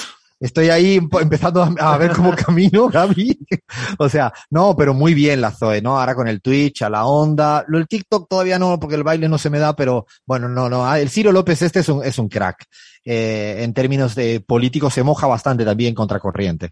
Sí, Alfredo, y con quien se ha enfrentado muchísimo eh, en las famosas tertulias de la TV de española es con Josep Pedrerol, quien también opina sobre política y, por ejemplo, en las últimas elecciones se sumó un poco solapadamente a la campaña de Santiago Abascal de agitar el fantasma del fraude del voto electrónico y en su tweet mm, invitaba a la gente a mejor votar presencialmente.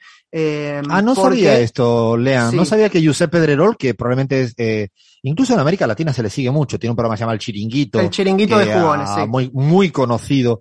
eh, y, y muy escuchado en América Latina también. Eh, claro, yo no sabía que le, le animaba a las fuerzas de las derechas de Vox. Vamos a, dese- vamos a ser justos con él, nunca lo dijo abiertamente, pero sí, en este contexto en el cual eh, uno de los caballitos de, ba- de batalla de campaña de Santiago Abascal era agitar el fraude, bueno, Josep Pedrerol puso ahí su granito de arena en su Twitter, donde también es muy popular. Si te, si te parece, Alfredo, nos vamos eh, a Argentina, no sé si que nos queda tiempo, porque Sí, los sí, dale, periodistas dale un poquito. Quiero saber, quiero saber cómo viene la mano en la Argentina. Los periodistas deportivos en Argentina también les encanta opinar de todo y sobre todo eh, de política. Y tenemos el caso de el relator de la selección argentina, Rodolfo de Paoli, quien trabaja en Teis Sports, un canal del grupo Clarín, que además de ser eh, uno de los periodistas más importantes y relator de la selección argentina, eh, hace las veces de director técnico y dirigió un tiempo en mi querido Nueva Chicago. Con, y, y al siempre, final siempre haces lo imposible para sacar Nueva Chicago. Es como, estás hablando de Cristiano Ronaldo y acaba saliendo Nueva Chicago. Siempre, Estás siempre hay hablando- alguna es que- relación. pero, pero está bien, está bien. Yo hago lo mismo con otras cosas. Está bien, está bien. Sigue, sigue. Pero te cuento que en ese rol tuvo la eh, delicadeza, se puede decir, de criticar a sus propios empleadores. Así que lo escuchamos. Eh, aprovecho en el medio donde me mató toda la semana el grupo Clarín, ca- casi tratando de, de delincuente. Yo convivo en un club que es muy difícil y lo hago de honor y lo hago con el corazón. Todos creen que estoy loco y yo estoy más cuerdo que nunca. Y estoy tratando de sacar al equipo de mis amores del fondo de la tabla de posiciones y los jugadores lo están haciendo. A Rodolfo de Paoli lo acusaban de tener vínculos, Clarín lo acusó de tener vínculos con la barra brava de Nueva Chicago y Rodolfo contestó esto. A ver, también recordemos que Rodolfo de Paoli fue uno de los firmantes de la carta de los futbolistas, directores técnicos y personalidades de- del fútbol en apoyo a la fórmula de Alberto Fernández y Cristina Kirchner. Quizás un poquito le cobraron, Ah, le cobraron esa firma, ¿no? Álvarez, es una firma, una firma que fue registrado en algún Excel de algún investigador del Clarín. ¿Te parece, Alfredo, si nos vamos para México y terminamos con México? Antes te quiero hacemos- hacer una pregunta Sí. de Argentina, Lean. ¿Tú Claro. qué, o sea, qué crees que los, los periodistas ah, mayoritariamente que tratan el fútbol en Argentina son más de un lado o de otro? Digo, sin darme nombres, si pudieras ponerme porcentajes, ¿cómo, cómo lo ves? Y yo me atrevo a decir que es un 70 derecha, 30 izquierda, ¿no? Me parece que va por Ahí, ese ¿tú qué crees? ¿Tú qué crees? Sí, sí, eh, recuerdo, estoy recordando eh, muchos profesionales, hombres y mujeres, más compañeras, compañeros, eh, pero sí, yo coincido con, con Lean que es un 70-30, más de derecha. Ahí, por ejemplo, Rubinska, ¿no? Sería como una de las periodistas deportiva, ¿no? Más un Sí, poco ideológicamente clara en el sentido progresista, ¿no? Y el gran Ángela Lerena también, son dos mujeres. Ah, también, cierto, sí. cierto.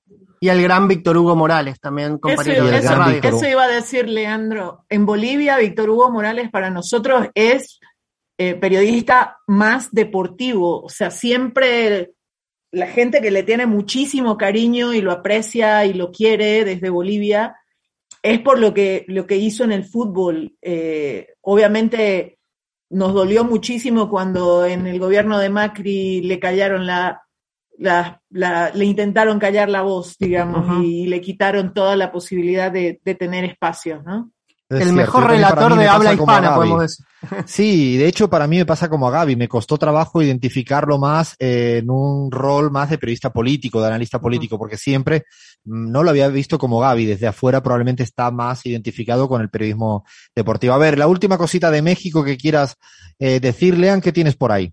Alfredo, León Krause es uno, es un deportista deportivo, un periodista deportivo, perdón, que arrancó su carrera como periodista deportivo y luego se fue ampliando hacia el periodismo político, fue cronista de la selección mexicana en varios mundiales y eh, participó eh, de lo que en México se conoce como la Operación de Be- Berlín, una estrategia mediática contra a Andrés Manuel López Obrador, que fue un fiasco, eh, en la cual se, la, se acusaba al gobierno de López Obrador de tener vínculos con Venezuela, con eh, Nicaragua, etcétera. Alfredo, lo cierto es que hace poquito eh, Andrés Manuel López Obrador, en una de las eh, mañaneras, eh, atendió a la En las cual contradicción. va a estar Crismar Lujano en breve, dicho sea de paso. Exacto, exacto, claro que sí, porque ya estuvimos una vez y vamos a estar dos y seguramente tres, pero se refirió a una entrevista que le hizo León Krause al otro periodista eh, mexicano Jorge Ramos, quien también es crítico del gobierno de Andrés Manuel eh, López Obrador, pero León Krause le hizo una pregunta un tanto tendencio- tendenciosa y le dijo, ¿crees que el gobierno de AMLO es una dictadura? Pensando que Jorge Ramos le iba a responder claro que sí, y Jorge Ramos le dijo que no. Lo dejó tremendamente en offside y esto Andrés Manuel López Obrador eh, se, lo, se lo enrostró un poquito a este Y de hecho- importante periodista mexicano. Jorge Ramos probablemente es una de las voces más importantes, pero los periodistas más importantes, bastante de derecha, eh, dicho sea de paso, con lo cual ya, claro, es que a veces piden cada cosa, no es que declaren a un dictador a- o que no hay democracia a AMLO, y este es periodista deportivo, con lo cual también a ver los eh, ailos, ¿no? Exacto, Alfredo. Y por último, el Enrique el Perro Bermúdez, si hablamos de un periodista deportivo mexicano, es él. Y hace poquito en Twitter se había pronunciado a favor de la decisión de AMLO de crear el Tianguis eh, del Bienestar. Eh, y en Twitter lo masacraron, Alfredo. Lo masacraron y dijo, bueno, ¿saben qué? No voy a opinar más de política porque si me hacen esto... Eh, simplemente se había pronunciado a favor de esta medida, la creación del Tianguis de- del Bienestar, que era una medida que beneficiaba a personas de escasos recursos, y lo atacaron, le dijeron comunista, eh, madurista, todo, todo, todo contra Enrique el Perro Bermudos, que es un periodista que cubrió 11 copas del mundo, 11, desde Argentina 78 hasta Rusia 2018. Ah, wow, no, no, sabía, no lo conocía, pero ya me dieron ganas de, de, googlearlo y buscarlo porque me encantan estos, estos personajes. Bueno, habría para, para seguir, eh, para terminar, Lean, le preguntamos a, a la Gaby que, no sé, si en Bolivia el periodismo deportivo se, se posiciona o suele mirar solo para los partidos de Strongest contra, no sé, el universitario de no sé dónde. Era muy difícil, sobre todo durante el gobierno de Evo Morales, que, el deporte no esté metido y entremezclado con la política, porque bueno, Evo tenía mucho vínculo con el fútbol, lo sigue teniendo, eh, y aunque no, no se posicionaron públicamente, eh, sí había relación de cariño con, con algunos de ellos, ¿no? Es cierto, de hecho, hasta entrenadores como Azcar Gorta, ¿no? Que fue muy importante en la historia fu- futbolística de Bolivia, con el Evo siempre le han tenido. Lo que pasa es que el Evo está confundido en ese tema. Parece el Real Madrid. No tiene otra. O sea, mm, yo siempre le he dicho que es su principal defecto, ¿no? Es que no, no, no, Bueno, no, ¿qué tanto estará mezclado el deporte con la política? Que hoy Luis Arce, que es ba- basquetbolista, creo que, y lo voy a decir como lo siento, es la primera vez que seguimos en el país a una selección boliviana en las eliminatorias para llegar a un mundial de básquet, digamos, ¿no? Entonces sí creo que siempre hay mezclas por ahí. No, no, no, cierto, cierto, cierto, que, que al Evo el periodismo deportivo siempre lo trató muy, y además en el periodo de Evo le ganaron 6-1 a la Argentina. Dicho sea de paso, porque algo tenemos que ahí? decirle. Y estuve ahí, estuve ahí, estuve ahí. La verdad que me fui, a pesar de Messi y Maradona, que estaban los dos en la, en el estadio, ¿no? Uno entrenando y otro en la cancha, me hice boliviano, Gaby, lo siento. No me escucha nadie ahora, me hice boliviano. Paramos, paramos acá, que me voy a meter en otro, en otro fregado, en otro quilombo yo solito. Mucho todavía por delante que contar acá en la pizarra. Soy Guillermo Guglietti, un provocador. Para tirar una bomba atómica hace falta superar muchos controles. Ningún soldado podría hacerlo por su propia cuenta porque existen verificaciones cruzadas, códigos criptográficos, etc. Así que solo un presidente puede apretar el botón. Y él también está sujeto a muchos controles. Del público, de los medios, de la oposición, del poder judicial, que todos lo pueden destituir apenas lo perciban un poco insano. Un policía, un militar, tiene que pedir permiso para sacar una pistola. Y mientras más letal sea el armamento, mayores son los controles y mayores son los castigos si lo usa imprudentemente. Ahora bien, ¿qué pensaría usted si le cuento que hay una institución que tiene en su poder un arma con la capacidad de matar de hambre o mandar al exilio a millones de personas como en cualquier guerra, pero en esta institución no hay controles? Que cualquier funcionario de rango medio o alto puede apretar el lanzamiento de la bomba con la impunidad de que no será sancionado y no tendrá que rendir cuentas. Estoy seguro que lo primero que me va a decir es... Cuidado. Sí, porque hay un mono con navaja y este mono con navaja se llama Fondo Monetario Internacional. Es una institución demasiado poderosa, puede provocar daño de muchas maneras. Puede rechazar un crédito, desconocer a un gobierno como hizo con Venezuela cuando le pidió dinero para financiar la COVID. Puede hacer un informe país desfavorable, puede declarar negativamente acerca de un país o, o tener pesimismo a la hora de proyectar el crecimiento económico. Todo esto es capaz de desatar una bomba financiera en cualquier lugar del planeta, tan o más destructiva que una atómica. Pero en el fondo no hay controles, no hay castigos para disuadir a los delincuentes. La máxima sanción es el despido y eso es insuficiente para controlar semejante poder. Imagínese usted si por tirar la bomba atómica en Houston en lugar de Nagasaki al piloto del avión le decían Estás despedido. El fondo está diseñado como si sus funcionarios fueran la Madre Teresa de Calcuta. Y esto es todo lo contrario de lo que sucede en realidad. En las tres décadas pasadas, casi todos los directores tienen problemas de ética comprobados con condenas. Christine Lagarde, Strauss-Kahn, Rodrigo Rato. Y casi todos los funcionarios norteamericanos, cuando renunciaron, se pusieron a trabajar para la gran banca internacional. Entonces me pregunto, ¿para quiénes trabajan los funcionarios del fondo? No lo sabemos. Lo que sí sabemos es que no trabajan para nosotros.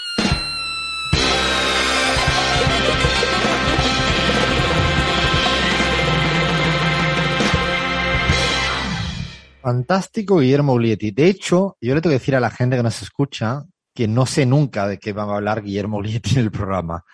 Eh, esto me lo he hecho sobre todo para no tener ningún tipo de gastritis, para no padecer ninguna cuestión de salud, porque si yo estoy pendiente de lo que dice Uglietti antes, el nivel de estrés es pues, pues, entonces he optado porque suelte la bomba que tenga que soltar, que no, se lo manda ahí a, Fer, Fer lo pone muy bonito, y, yo decía, por favor que hable del tema Fondo Monetario Internacional, porque él no lo ha dicho, porque a veces se me hace el, modesto, pero es que hay una investigación dirigida por él, ¿no? Eh, publicada esta semana, la semana pasada creo que fue en CELAG, eh, con Lisandro Vergara, creo que es el compañero que trabaja con él, más el grupo de trabajo entero, que realmente es, eh, hay que leerla, hay que leerla en detalle. Creo que mucho de lo que nos cuenta acá está en ese, en ese magnífico trabajo de investigación y dice mucha verdad. Olietti, hoy casi no puedo estar en contra de él en esa relación de esos, ¿no? Que tienen una bomba, pueden hacer lo que quieran y no están bajo ningún tipo de control,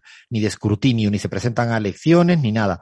Y yo le voy a añadir algo más, no sé lo que quiere decir ahora la Gaby al respecto, pero que él creo que en esta investigación demuestra algo que yo todavía lo tengo en mi cabeza.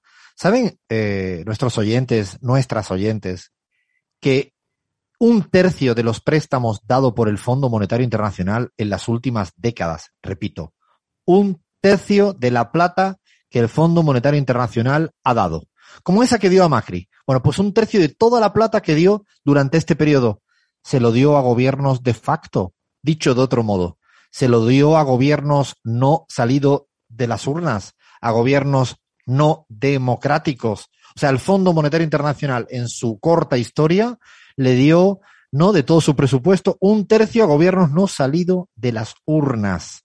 O sea, un dato que yo me quedé así como estupefacto cuando lo leí en el informe de, de Guille. Eh, realmente, realmente es para repensar, además de lo que decía Guille de las puertas giratorias, que son gente que entran y que salen y que van luego a la banca privada o a determinados gobiernos amigos. Es decir, es como si ahora, por ejemplo, algún funcionario del gobierno de Macri estuviera en un alto cargo del Fondo Monetario Internacional. Claro, ¿qué diríamos? ¿Qué pensaríamos? Estas puertas giratorias. Y lo otro, que tampoco es, es, es un dato menor, que haya problemas de ética, de ética en los altos cargos, directores y subdirectores del equipo técnico del Fondo Monetario Internacional, eh, con sentencias. Eh, no un caso aislado, muchos casos.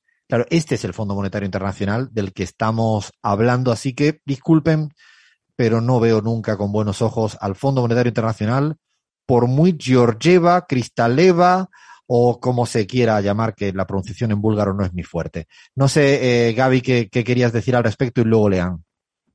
No, nada, que me, parece fantástico además cómo el Guille ha hecho en estos cortitos segundos eh, digerir algo que parece súper lejano a la vida cotidiana de todos nosotros, todas nosotras, de quienes nos escuchan, eh, porque escuchamos muchas veces en las noticias al Fondo Monetario Internacional, pero cómo está construido desde adentro, eh, muchas veces no lo sabemos, no lo conocemos. Y, y, me encantó, me encantó en ese sentido porque lo vuelve algo tan, tan fácil, tan cotidiano, tan digerible que me, me encantó su provocación.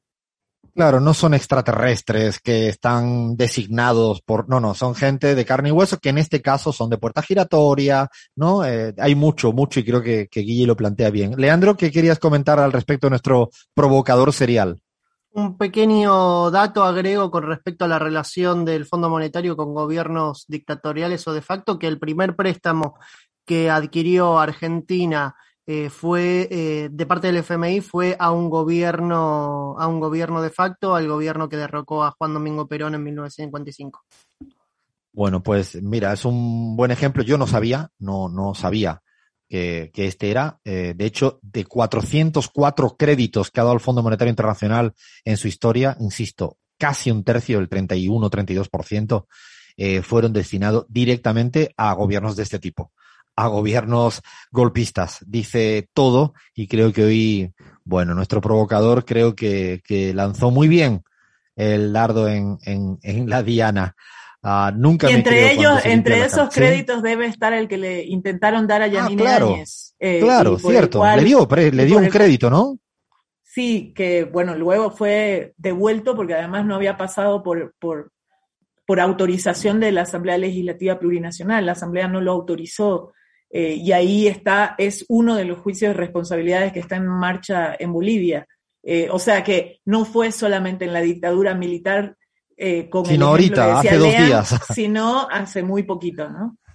Sí, creo que recomendamos desde acá la investigación esa porque hay mucho hallazgo interesantísimo de quién es de verdad el Fondo Monetario Internacional. Paramos, paramos. No sé qué vamos a hacer porque se nos viene el tiempo encima. Yo creo que vamos a hablar de estas ciudades no creo que haya más de dos Córdobas. Bueno, esto a ver si me lo cuentan Cris y Bahía, Bahía Cris. Seguimos en la pizarra.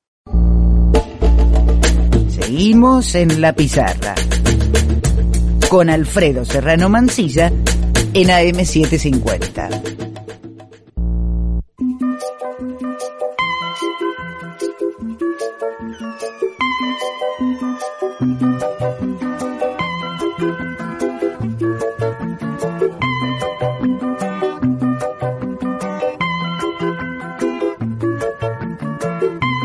La dejaría veintitantos minutos que nos faltan, la dejaría así hasta el final, ¿no? La audiencia diría, pero ¿qué le ha pasado a estos cinco, no? Se, se están tomando algo aquí en paralelo. Es posible, es posible. Lean, ¿podemos decir al aire lo que te dijeron el otro día la gente de Pichincho Universal sobre nuestro programa? ¿Nos podemos lanzar una flor? Solo un, un hita nomás, como dirían en Bolivia. Bueno, bueno, bueno, sí, la verdad Unita, que... aló, bájale un poco, bájale un poco. Me puse Bájale, colorado. no me digas cómo me lo di, Me puse- cómo me lo, no, ya se te vi, no, le tengo que decir a la gente que ahora se sonrojó. Lean se sonrojó en este momento al máximo. No, pero unita flor que, que, que a veces viene bien. Sí, agradecemos, agradecemos a la gente, a las autoridades de, de Pichincha que, que han elogiado nuestro material y que nos han dicho que, que bueno, que les gusta la química, ¿no? La química eh, que tenemos en el programa, este, esto hablar de política, pero a la vez de forma distendida. Eh, y queremos agradecer especialmente a, a Carolina, a Carolina Navas, que es coordinadora general de Pichincha, y a Edwin Coral, y obviamente a nuestro querido amigo Orlando Pérez, que nos dan ese espacio y que nos dan elogios también, porque siempre está bueno, ¿no? Tener un espacio y además un poco de mimos. No, y además te dijeron que funcionó muy bien el programa en lo- las semanas que yo no estuve. Di la verdad, dilo Sobre acá. todo eso, sobre eso todo dijo eso. dijo, funcionó muy bien. Yo en Sí, Argentina dijo, ha pasado me- igual. Me, me gusta más cuando habla el argentino, ¿no? Dijo. Sí, ay Dios mío, qué, qué cosa, qué provocación permanente. Ya terminó la Bueno, provocación de igual, de- igual, Alfredo, vos cada vez más, eh, más te estás pareciendo más un argentino, así que, que eh, todos que los se días referido le- a vos. Lean todos los días acá en mi pueblito, o sea, en mi pueblito donde nací, que es donde estoy, no es que yo estoy, no, no, no, no estoy paseando por la castellana de Madrid o por los lugares así, jailones o de conchetos de Marbella ni de Mallorca, no, estoy en mi pueblito, en el pueblito donde nací, y la gente me sigue diciendo que soy de fuera. El otro día tuve una discusión con un taxista, pero no sabía cómo demostrarle que yo había nacido en ese barrio del que él era. Y me dijo, no te creo, no te creo, no te creo, tú, tú, tú eres argentino. Yo que no soy argentino. Y empecé a decirle pescados de la zona. Eh, fíjate cuáles fueron mis códigos. Y le dije, Hicieron pero el no. test, el test de Te lo prometo, el test de mi lugar de origen, menos mal que le di en una clave que le dije, volaores. Ustedes no sabrán qué es volaores, ¿no? ¿Qué son los no voladores? Nada. Son unos pescados que evidentemente vuelan cuando están en pleno mar, pero pegan unos saltos brincos que casi vuelan. Aquí se comen muchos secos. Entonces se ven en cordeles, en la calle, se secan y todavía se consiguen mucho. A mí me encanta, es un pescado seco, muy pescado. Claro, eso es algo muy local. Le dije voladores y menos mal que después de 10 minutos de taxi me dijo, ahí sí, ahí sí, ahí sí, tú eres, tú eres de aquí, tú eres de aquí. Digo, hijo mío, que me ha costado la, la vida, así que lean, entiendo bien esto que, que me dice. Le va a pasar igual a Chris cuando vuelva un día a Venezuela, va a decir, esta chilanga, y, pero esta porque habla así, esto pasa, ¿eh? cuando uno está mucho tiempo afuera y después voy a Argentina y me dicen gallego. ¿Tú te crees, Lean, que esto es correcto? Esto es insufrible, ¿eh? Es insufrible, es insufrible, Alfredo. No le digan, no le digan gallego, no le digan gallego. No por te- porque tenemos algo en contra de los gallegos, les mandamos un gran saludo. Sobre todo nos encanta el Chocas. ¿El Chocas está bien El dicho o el Chocas, qué grande el Chocas. Yo creo que se dice el Chocas, tampoco estoy seguro. Y por cierto, le mando un abrazo a Tilio Orón, que la semana pasada me estaba escribiendo durante el programa, le, le atendí tarde y me decía Otro que, te dice gallego. Por eso, eso es justamente como me conoces ya, Lean. He hecho esa asociación de él como, no que me llame gallego, me dice que no critiquemos tanto a los gallegos en la pizarra, que le encanta el programa, pero que no podemos, yo le he explicado, pero bueno, en la semana pasada me dijo algo que es cierto, que no lo sacamos al aire, que es los, ¿no? La, la relación de Vox con Hernán Cortés. Ahora, ahora la ultraderecha española se ha puesto a defender a los, a los asesinos, que digo, a los, a los esos, eh, a los esos eh, españoles que vinieron, eh, por, que fueron por, por América Latina y, y se me A pasó y lo quería decir. ¿no? sí. Así, sí, el por fin nos descubrieron que cantaría Le Luthier, ¿no? Qué personaje, de verdad. Así que le damos un abracito a Tilo. Bueno, vamos a, a lo que veníamos, pues me enrollo, me enrollo, me enrollo. Y es que tenemos, dice Bahía, me ha dicho al principio del programa. Eh, bueno, otra nota a pie de página, no, no hay manera de empezar en lo que queremos empezar.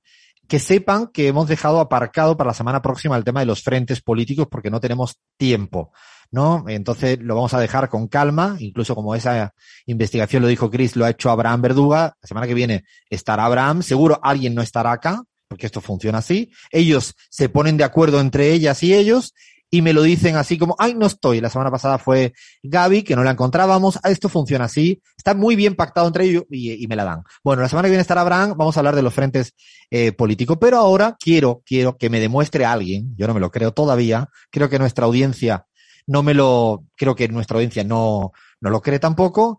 Es que haya, no sé, dos o tres, más de dos ciudades con el mismo nombre. Yo no me lo creo. No me lo creo. No, Lo de Córdoba, de hecho, ya estará sufriendo los cordobeses, ya estará sufriendo mi amiga Silvina, mi amigo Olieti, mi amiga Camila. No, ellos, bueno, vaya, vaya, intenta eh, poner orden, orden, eh, rigor en esta discusión y a ver por dónde empiezas. A ver, es un golpe al ego saber que hay más de una Córdoba, pero muy bueno, bien, muy bien. que pasan, que hay que entender, ya somos grandes, hay más de una Córdoba, eh, muchachos. A todos nos ha pasado buscar información sobre una ciudad que queremos visitar y de repente estamos visitando ahí la web y una de las ciudades se llama igual, pero está a varios miles de kilómetros de distancia. Ojo, porque podemos estar comprando pasajes, hoteles para ciudades que no son. A mí me puede pasar, te digo, porque Es me- cagada, ¿no? Te metes en Booking, eliges una ciudad y te vas para otra punta del mundo. Eso es, es verdad, ¿eh?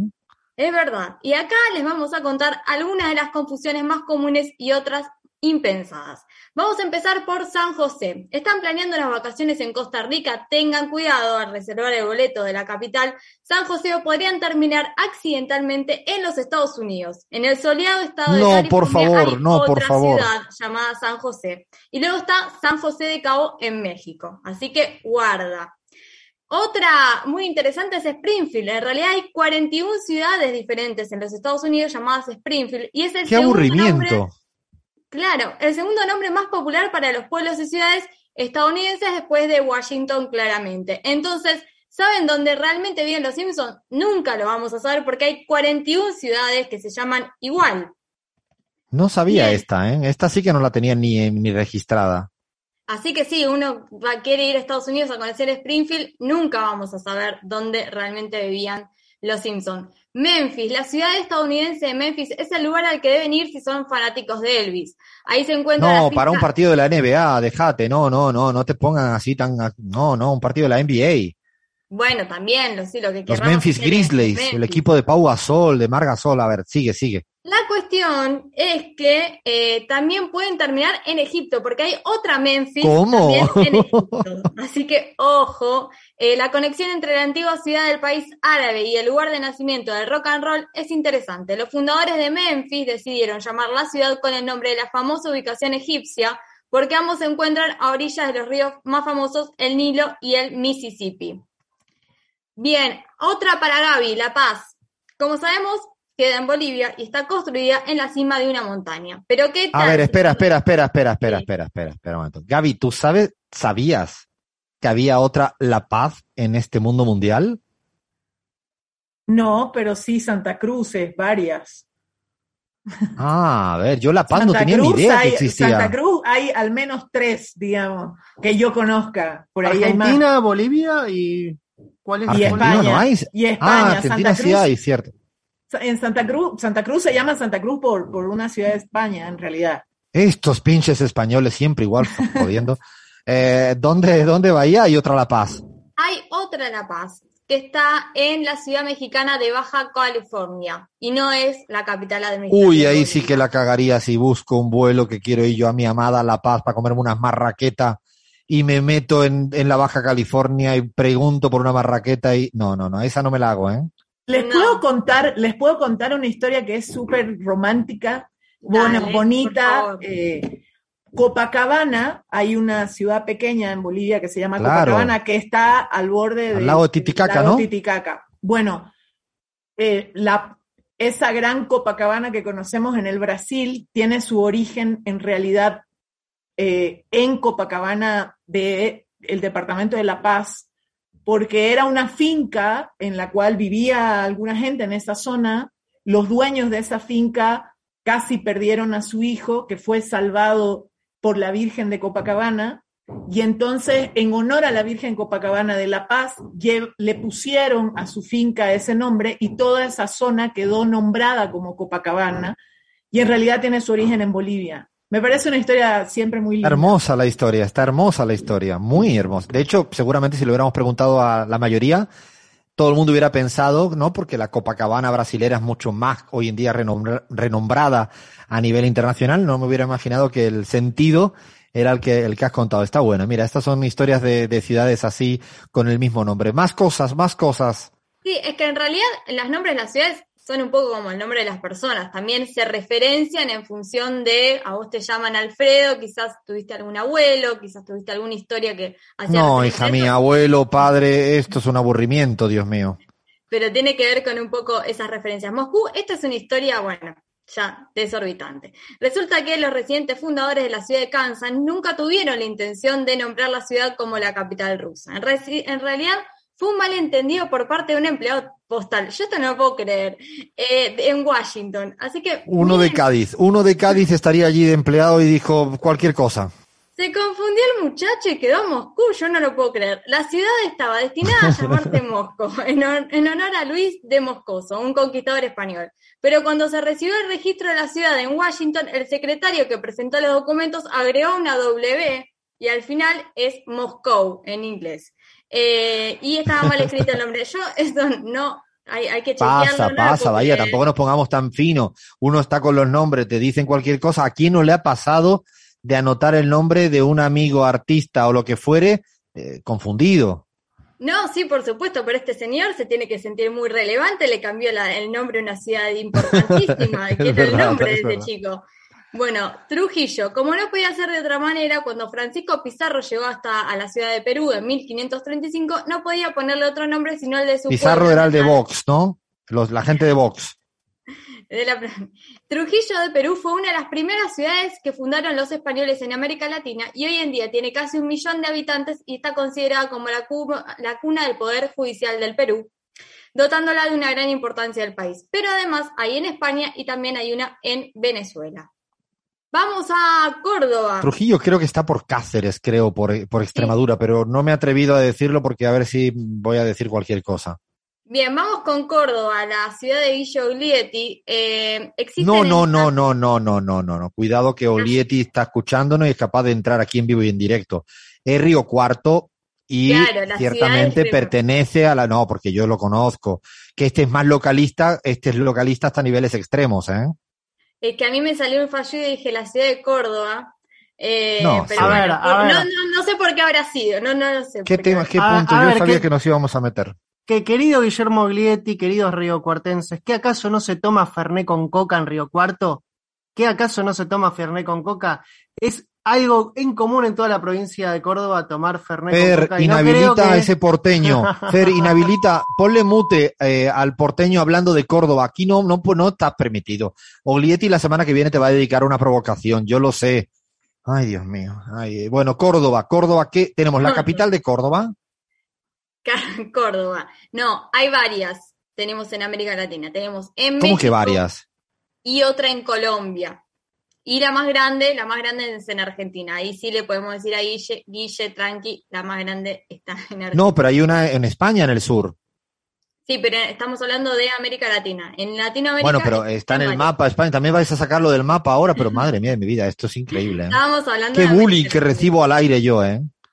Eh, bueno, la ciudad fue creada en 1572 por Jerónimo Luis de Cabrera, quien en un primer momento denominó Córdoba de la Nueva Andalucía. Sin embargo, en 1577 la ciudad se trasladó a las orillas del río Suquía, mucho más fértil, y no fue hasta 1580 que ordenó construir la catedral que aún se puede ver. Eh, Salamanca, también, eh, una vez más, podemos encontrar Salamanca en diversos países como Australia, Chile, Panamá, Perú o Venezuela, pero en este caso nos centramos en Salamanca del estado de Nueva York al norte de Estados Unidos. Esta No sabía ciudad- que había, no sabía que había una Salamanca en Estados Unidos, ni, pero ni en broma.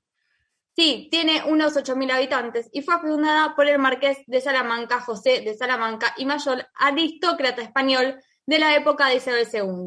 Sea la curiosidad que es la única ciudad en todo Estados Unidos cuyos terrenos no le pertenecen, ya que estos son hasta 2030 de la tribu india de los Seneca. Así que ahí hay un dato curioso. Ahí le damos un abracito a nuestro Abraham Verduga, que de hecho vive en Salamanca. Bien. Eh, no, en la de. España, eh, no en el pueblito de Estados Unidos. Sí. Valencia, si querés vamos con las últimas. Eh, el nombre de Valencia ha sido ampliamente usado a lo largo de la historia para dar nombres a numerosas ciudades. Podemos encontrar Valencia en Argentina, Brasil, Colombia, Ecuador, Estados Unidos, Filipinas, Francia, México, Portugal, Trinidad, Tobago y Venezuela. Bueno, Valencia ya directamente hay casi en todo el mundo. Y ¿Dónde está Valencia en Argentina, Bahía? No sé, yo no, lo faltó no eso, Leandro. Leandro, Leandro. Nos, eh, nos faltó lo, lo- lo- más, Pero lo más ustedes, cercano. ustedes se creen que ustedes se creen que el programa de la pizarra se puede hacer con todo el guion aprendido y ustedes vais a estar aquí tan tranquilos y tranquilas y, y, y que nadie les interrumpe.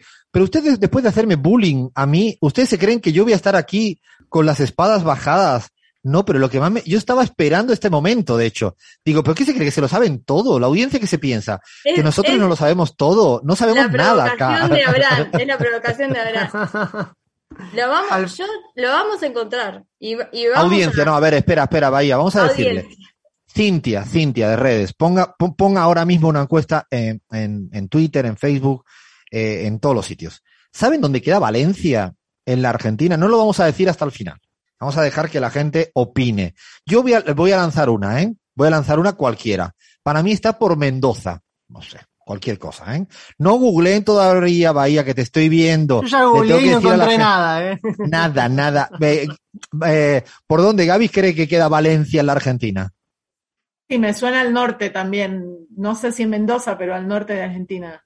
Salta, Jujuy, por allí le lanzamos. Cualquier Sí, cosa, sí. no tenemos ni idea. O sea, pero a ver, Cris, ¿tú te, te animas a, la- a decir algo? Bueno, en, en, en Venezuela sí sabes dónde queda, ¿no? Claro, en Venezuela, obviamente. Además que es una, queda muy cerquita de Caracas y está como a dos horas. Es una de, las otras capitales. Pasa que creo que Valencia en Argentina, quizás por ahí no es una ciudad, pero por lo menos un- una parte de la ciudad que también se llama Valencia. A ver. Ah. O sea, es un barrio. Esto no un suena, barrio, suena, No un barrio, no un barrio, como un una calle, departamento. una más. fake news. Será una calle, será una calle que hay. Porque aquí yo le tengo que hacer, el, usted entiende que yo tengo que hacer aquí un check en defensa del derecho a mis oyentes. No se pueden comer fake news o inventos que ahí ustedes escriben. Nadie sabe dónde queda Valencia. Yo creo que no existe. Lo han puesto ahí en el listado. No, eh, no, tengo que estar atento, tengo que estar atento. Eh, ustedes no saben la cara ahora mismo que tiene. Ahora la que está sonrojada es Bahía. O sea, va, va turnándose. Yo porque estoy morenito de acá, pero el resto va turnándose. De Lean pasa a Bahía. Bueno, sigamos. Hasta el final no lo decimos. Aguanten, aguanten. Oyentes, digan lo que quieran. Opinen, opinen. Escriban. Ustedes pueden decir lo que quieran. Bueno, antes de que se vele este gran misterio, eh, vamos a decir que las gran cantidad de Valencias eh, es debido a los romanos, quienes fueron encargados de construir lo que hoy en día conocemos como Valencia, pero en que su época era denominada Valencia. En el ejemplo del valor que presumían derrochar los ejércitos romanos. Em, si querés vamos con la última, Zaragoza en Costa Rica tiene su particular Zaragoza con una población de unas 8.200 personas y lo más destacado son las casas del estilo victoriano construidos a principios del siglo XX y su iglesia construida en 1923. Zaragoza nunca lo había escuchado que existiera en América Latina. Mira que otras sí que han sido más. ¿Barcelona hay o no hay? Fija- voy a hacer otra pregunta complicada. Me encanta cuando pregunto estas cosas. Es como todo el equipo se me dicen, ah, yo, los ojos se están diciendo, Alfredo, pero ¿cómo te atreves? En Si esto durante la semana una, hemos preparado. A eso, eso Ya, ya, quería escuchar yo. Barcelona y eso Ciudad, está ciudad, a- eh, ciudad, ciudad, no es municipio. ciudad de Barcelona, ¿no? La ciudad de Barcelona, muy bonito también. Pero yo me imagino que uno de los peores errores si te tomas un avión equivocado debe ser irte a Santa Cruz en el Polo Sur y eh, terminar súper abrigado y terminar llegando a Santa Cruz de la Sierra en Bolivia con 39 grados de temperatura y no sé, o al revés. O sea, creo que debe ser una de las peores. No, no, esos, esos errores se, pa- se pagan. Y de que, y de Barcelona a mí me sonaba, no, no me ubicaba bien en el mapa de, Bar- de, de Venezuela, pero sabía que, que ahí. Y lo que no sé es por qué, bueno, ya voy a meterme en equipo de fútbol, me meto en otro quilombo, porque el Barcelona de Guayaquil, De Guayaquil, ¿no? Que es el equipo, que es el que defiende siempre a Abraham Verdú ahora. Sí, él defiende el Barcelona de Guayaquil. Sí, Correas sí, sí, del Emelec y él del Barcelona de Guayaquil, cierto, cierto. ¿Qué más tienes por ahí? Eh, eh, ¿Tiene más o no tiene más? Porque Eh, yo tengo alguna cosa que quiero reírme, hay ríos, hay de todo.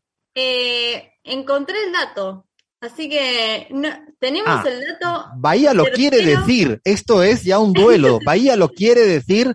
A ver, ¿qué, qué hacemos? Que lo final. diga, que lo No esperamos al diga. final, pero creo que, es diga. el- No. creo que es un buen momento para, para develar este misterio. Porque Audiencias, también pusiste- no pusiste millones de personas. Pusiste en duda la veracidad de la, de la información de nuestra producción.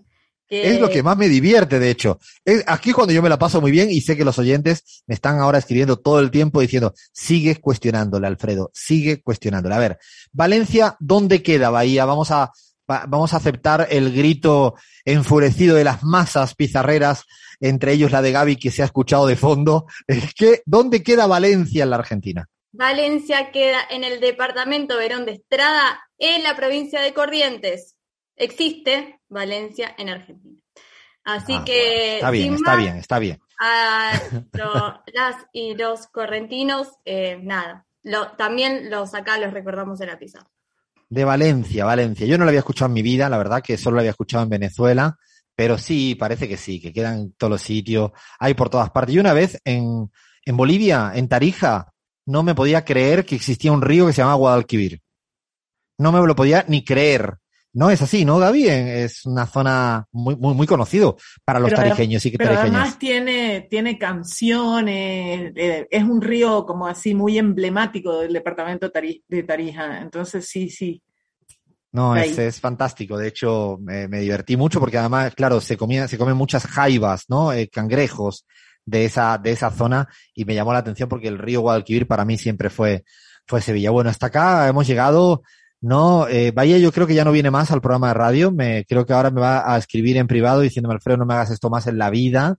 No, pero bueno, si de esto se trata. Si no, si no, no, si no, no. Esto es lo divertido de, de este espacio que descubramos así, de esta manera. Eh, para, para terminar, antes de la tanda informativa, te pido, Cris, porfa, si puedes leer mensajitos de, de nuestros oyentes y nuestras oyentes, seguramente mimándonos, diciéndole a Bahía, no sé cómo soportas a Alfredo, a Alfredo diciendo, no sé cómo tú soportas al equipo. Bueno, estas cosas de, de, de, de, de- de casa. Sos jodido, Alfredo, casi se va a convertir en un hashtag. Así que Un hashtag, sos jodido. Espératelo, espératelo. No, la verdad es que hoy más que mensajito tenemos varias cosas, ¿no? La primera tenemos una solicitud, porque nos bancan con esto de que grabemos un par de horas. Dice Patricia Toledo, la cordobesa, entre comillas, así se hace llamar. Dice, hagan un programa más largo, nos piden. Así que oído allí, Alfredo. Tomamos, tomamos, tomamos, no, eh, no con el Twitch, ahí podemos hacer 25 horas seguidas. Ya si decimos tonterías con dos, con siete u ocho que estemos cansados, cualquier cosa. También tenemos una recomendación para que sigamos tomando nota de Cristina Barrandegui. Dios mío, estos apellidos. Perdónenme la mala pronunciación. Dice, propongo un personaje, a Pedro Lemebel, es un poeta chileno, y se me ocurre también Fernando Peña, pero debe haber alguien más interesante. Así que bueno, gracias Cristina por las recomendaciones, por ahí tomamos notas con producción. También tenemos un piropo para Alfredo. Miriam Almeida dice, es una maravilla. Bienvenido Alfredo, Alfredo Serrano Mancilla. Saludos desde Quito. Así Ay, que un beso fuerte, pero, pero esto yo creo, ¿esto es de verdad? ¿O no te lo estás inventando ahora para compensar el bullying que yo acabo de sufrir? No, no, no, Ay, no, bueno. para nada, para mal. nada. Al que por aquí hay Que vos acabas de sufrir, Alfredo. El bullying se lo hiciste a Bahía y lo escuchó todo el mundo. O sea, no. Que no, no, vote. No, no, aquí no se va a No, acabar esto no, así. no, Que vote no, la no. audiencia. El bullying lo sufrió. Lo sufrió último. Alfredo Serrano en este momento durísimo para mi vida, eh, poniéndole no todo el sesgo posible a mi favor eh, que puedo. Eh, o Bahía, ¿tienes algo que decir? Yo tengo algo que decir, porque no fue solo contra mi persona, sino contra la producción, porque este informe se Al realizó completo. de manera conjunta, así que te metes conmigo, te metes con todos Con nosotros. Chris, Alfredo. con Lean, con Abraham, con Gaby. Sí, es lo que más me divierte, de hecho. Eh, ibas a- la producción no te cuida, Alfredo. No, eh, eh, estamos, estamos. Llega la tanda informativa. Paremos esto, por favor. Paremos esto. Llega tanda informativa acá en la M750 en la pizarra y tenemos unos minutos más para ya ver las palabras que van a salir en la pizarra. Madre mía, qué miedo me da. Seguimos, seguimos. Hasta las 17. Estamos en la pizarra. Es una paleta de voces este programa. Es la pizarra. Conduce Alfredo Serrano Mancilla. En AM750.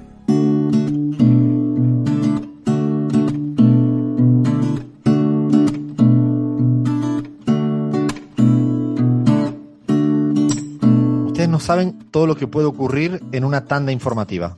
Aquí hay eh, eh, cuchillos, espadas, eh, de todo, de, de absolutamente de todo.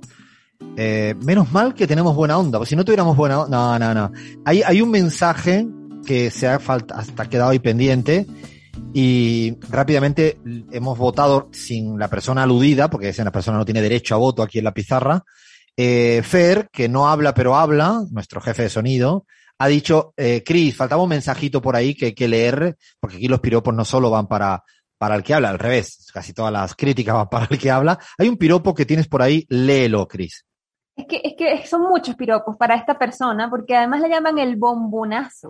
El bombonazo siempre está, y hacen la aclaratoria, por supuesto, que no se trata No, nada más. entonces el bombonazo, lo siento, ni Abraham de ni para mí. Leandro Álvarez, el bombonazo. Oh. Sergio, amigo, siempre nos escribe y nos dice, por favor, decile esto al bombonazo.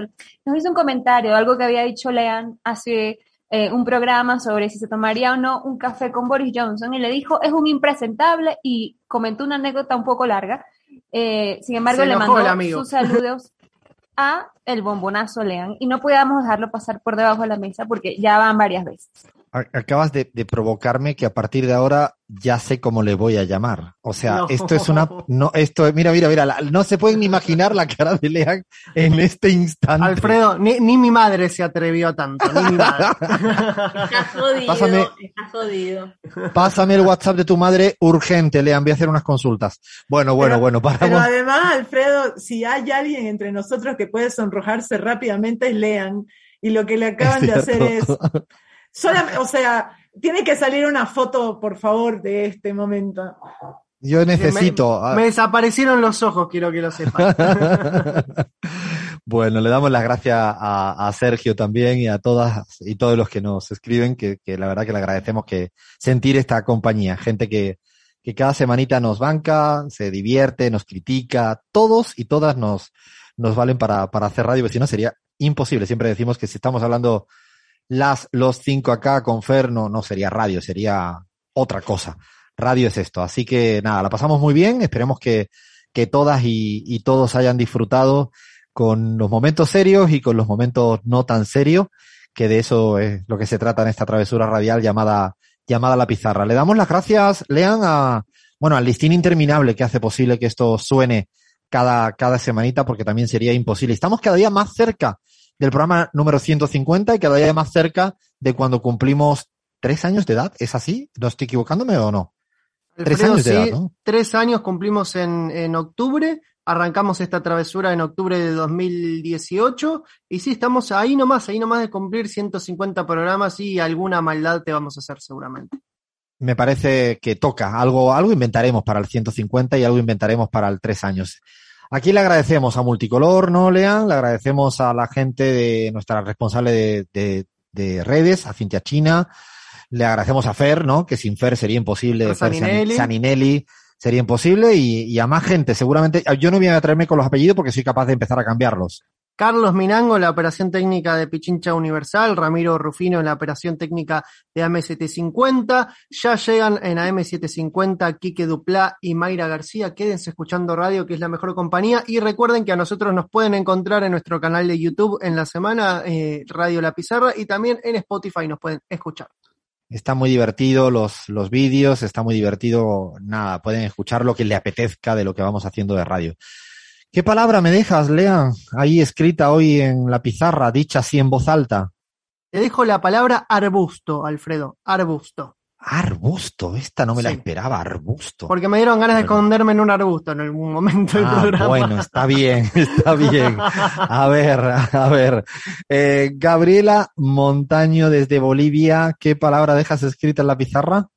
Umbral, porque en este continente siempre estamos entre lo umbra el umbral de lo maravilloso y de lo terrible, pero amamos eh, esa aventura, el umbral. El umbral, me gustó, me gustó, umbral. Bahía Luna desde Buenos Aires, sin insultos, ¿qué palabra deja escritas en la pizarra? Ningún insulto. Eh, estaba difícil elegir la palabra porque están pasando tantas, pero tantas cosas. Dije algo que pueda aglutinar todo esto. Quilombo. Realmente eh, es un quilombo. Un quilombo. Esto es, la verdad que la pizarra es un quilombo, el continente es un quilombo, sí, ciertamente apropiado. Desde México, Crismar Lujano, palabra que dejas hoy en la pizarra. Riesgo. Me he preguntado Riesgo. últimamente cómo me siento frente al riesgo. Uh, esto es la terapia para la semana próxima. Ya me ha dado ideas para los nuevos contenidos. Riesgo, dejamos la palabra riesgo. Y yo creo que hoy venía como anillo al dedo. Risas. Porque sin risas no hay paraíso, de ninguna de las maneras. Hasta acá llegamos, llegamos con la pizarra. Dijimos desde hace muchísimo tiempo, somos la pizarra y hemos venido para quedarnos. Una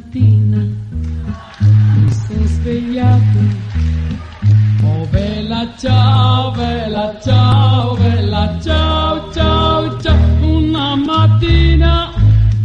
Desde cualquier lugar del mundo, La Pizarra con Alfredo Serrano Mancilla en AM750.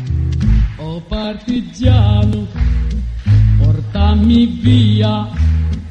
Oh bella ciao, bella ciao, bella ciao, ciao. Oh partigiano, portami via. Che mi sento di morire.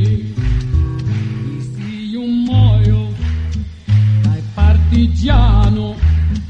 Oh bella ciao, bella ciao, bella ciao, ciao, ciao. E se io muoio da partigiano, tu mi devi seppellire. Eliari, lassù in montagna. Oh bella ciao,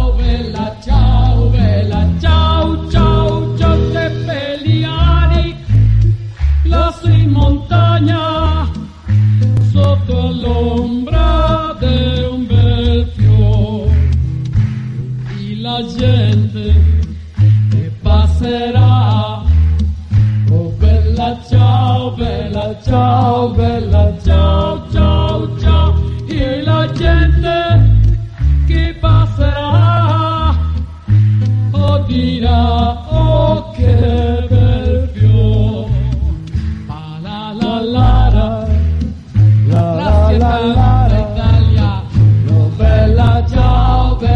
ciao bella ciao ciao ciao.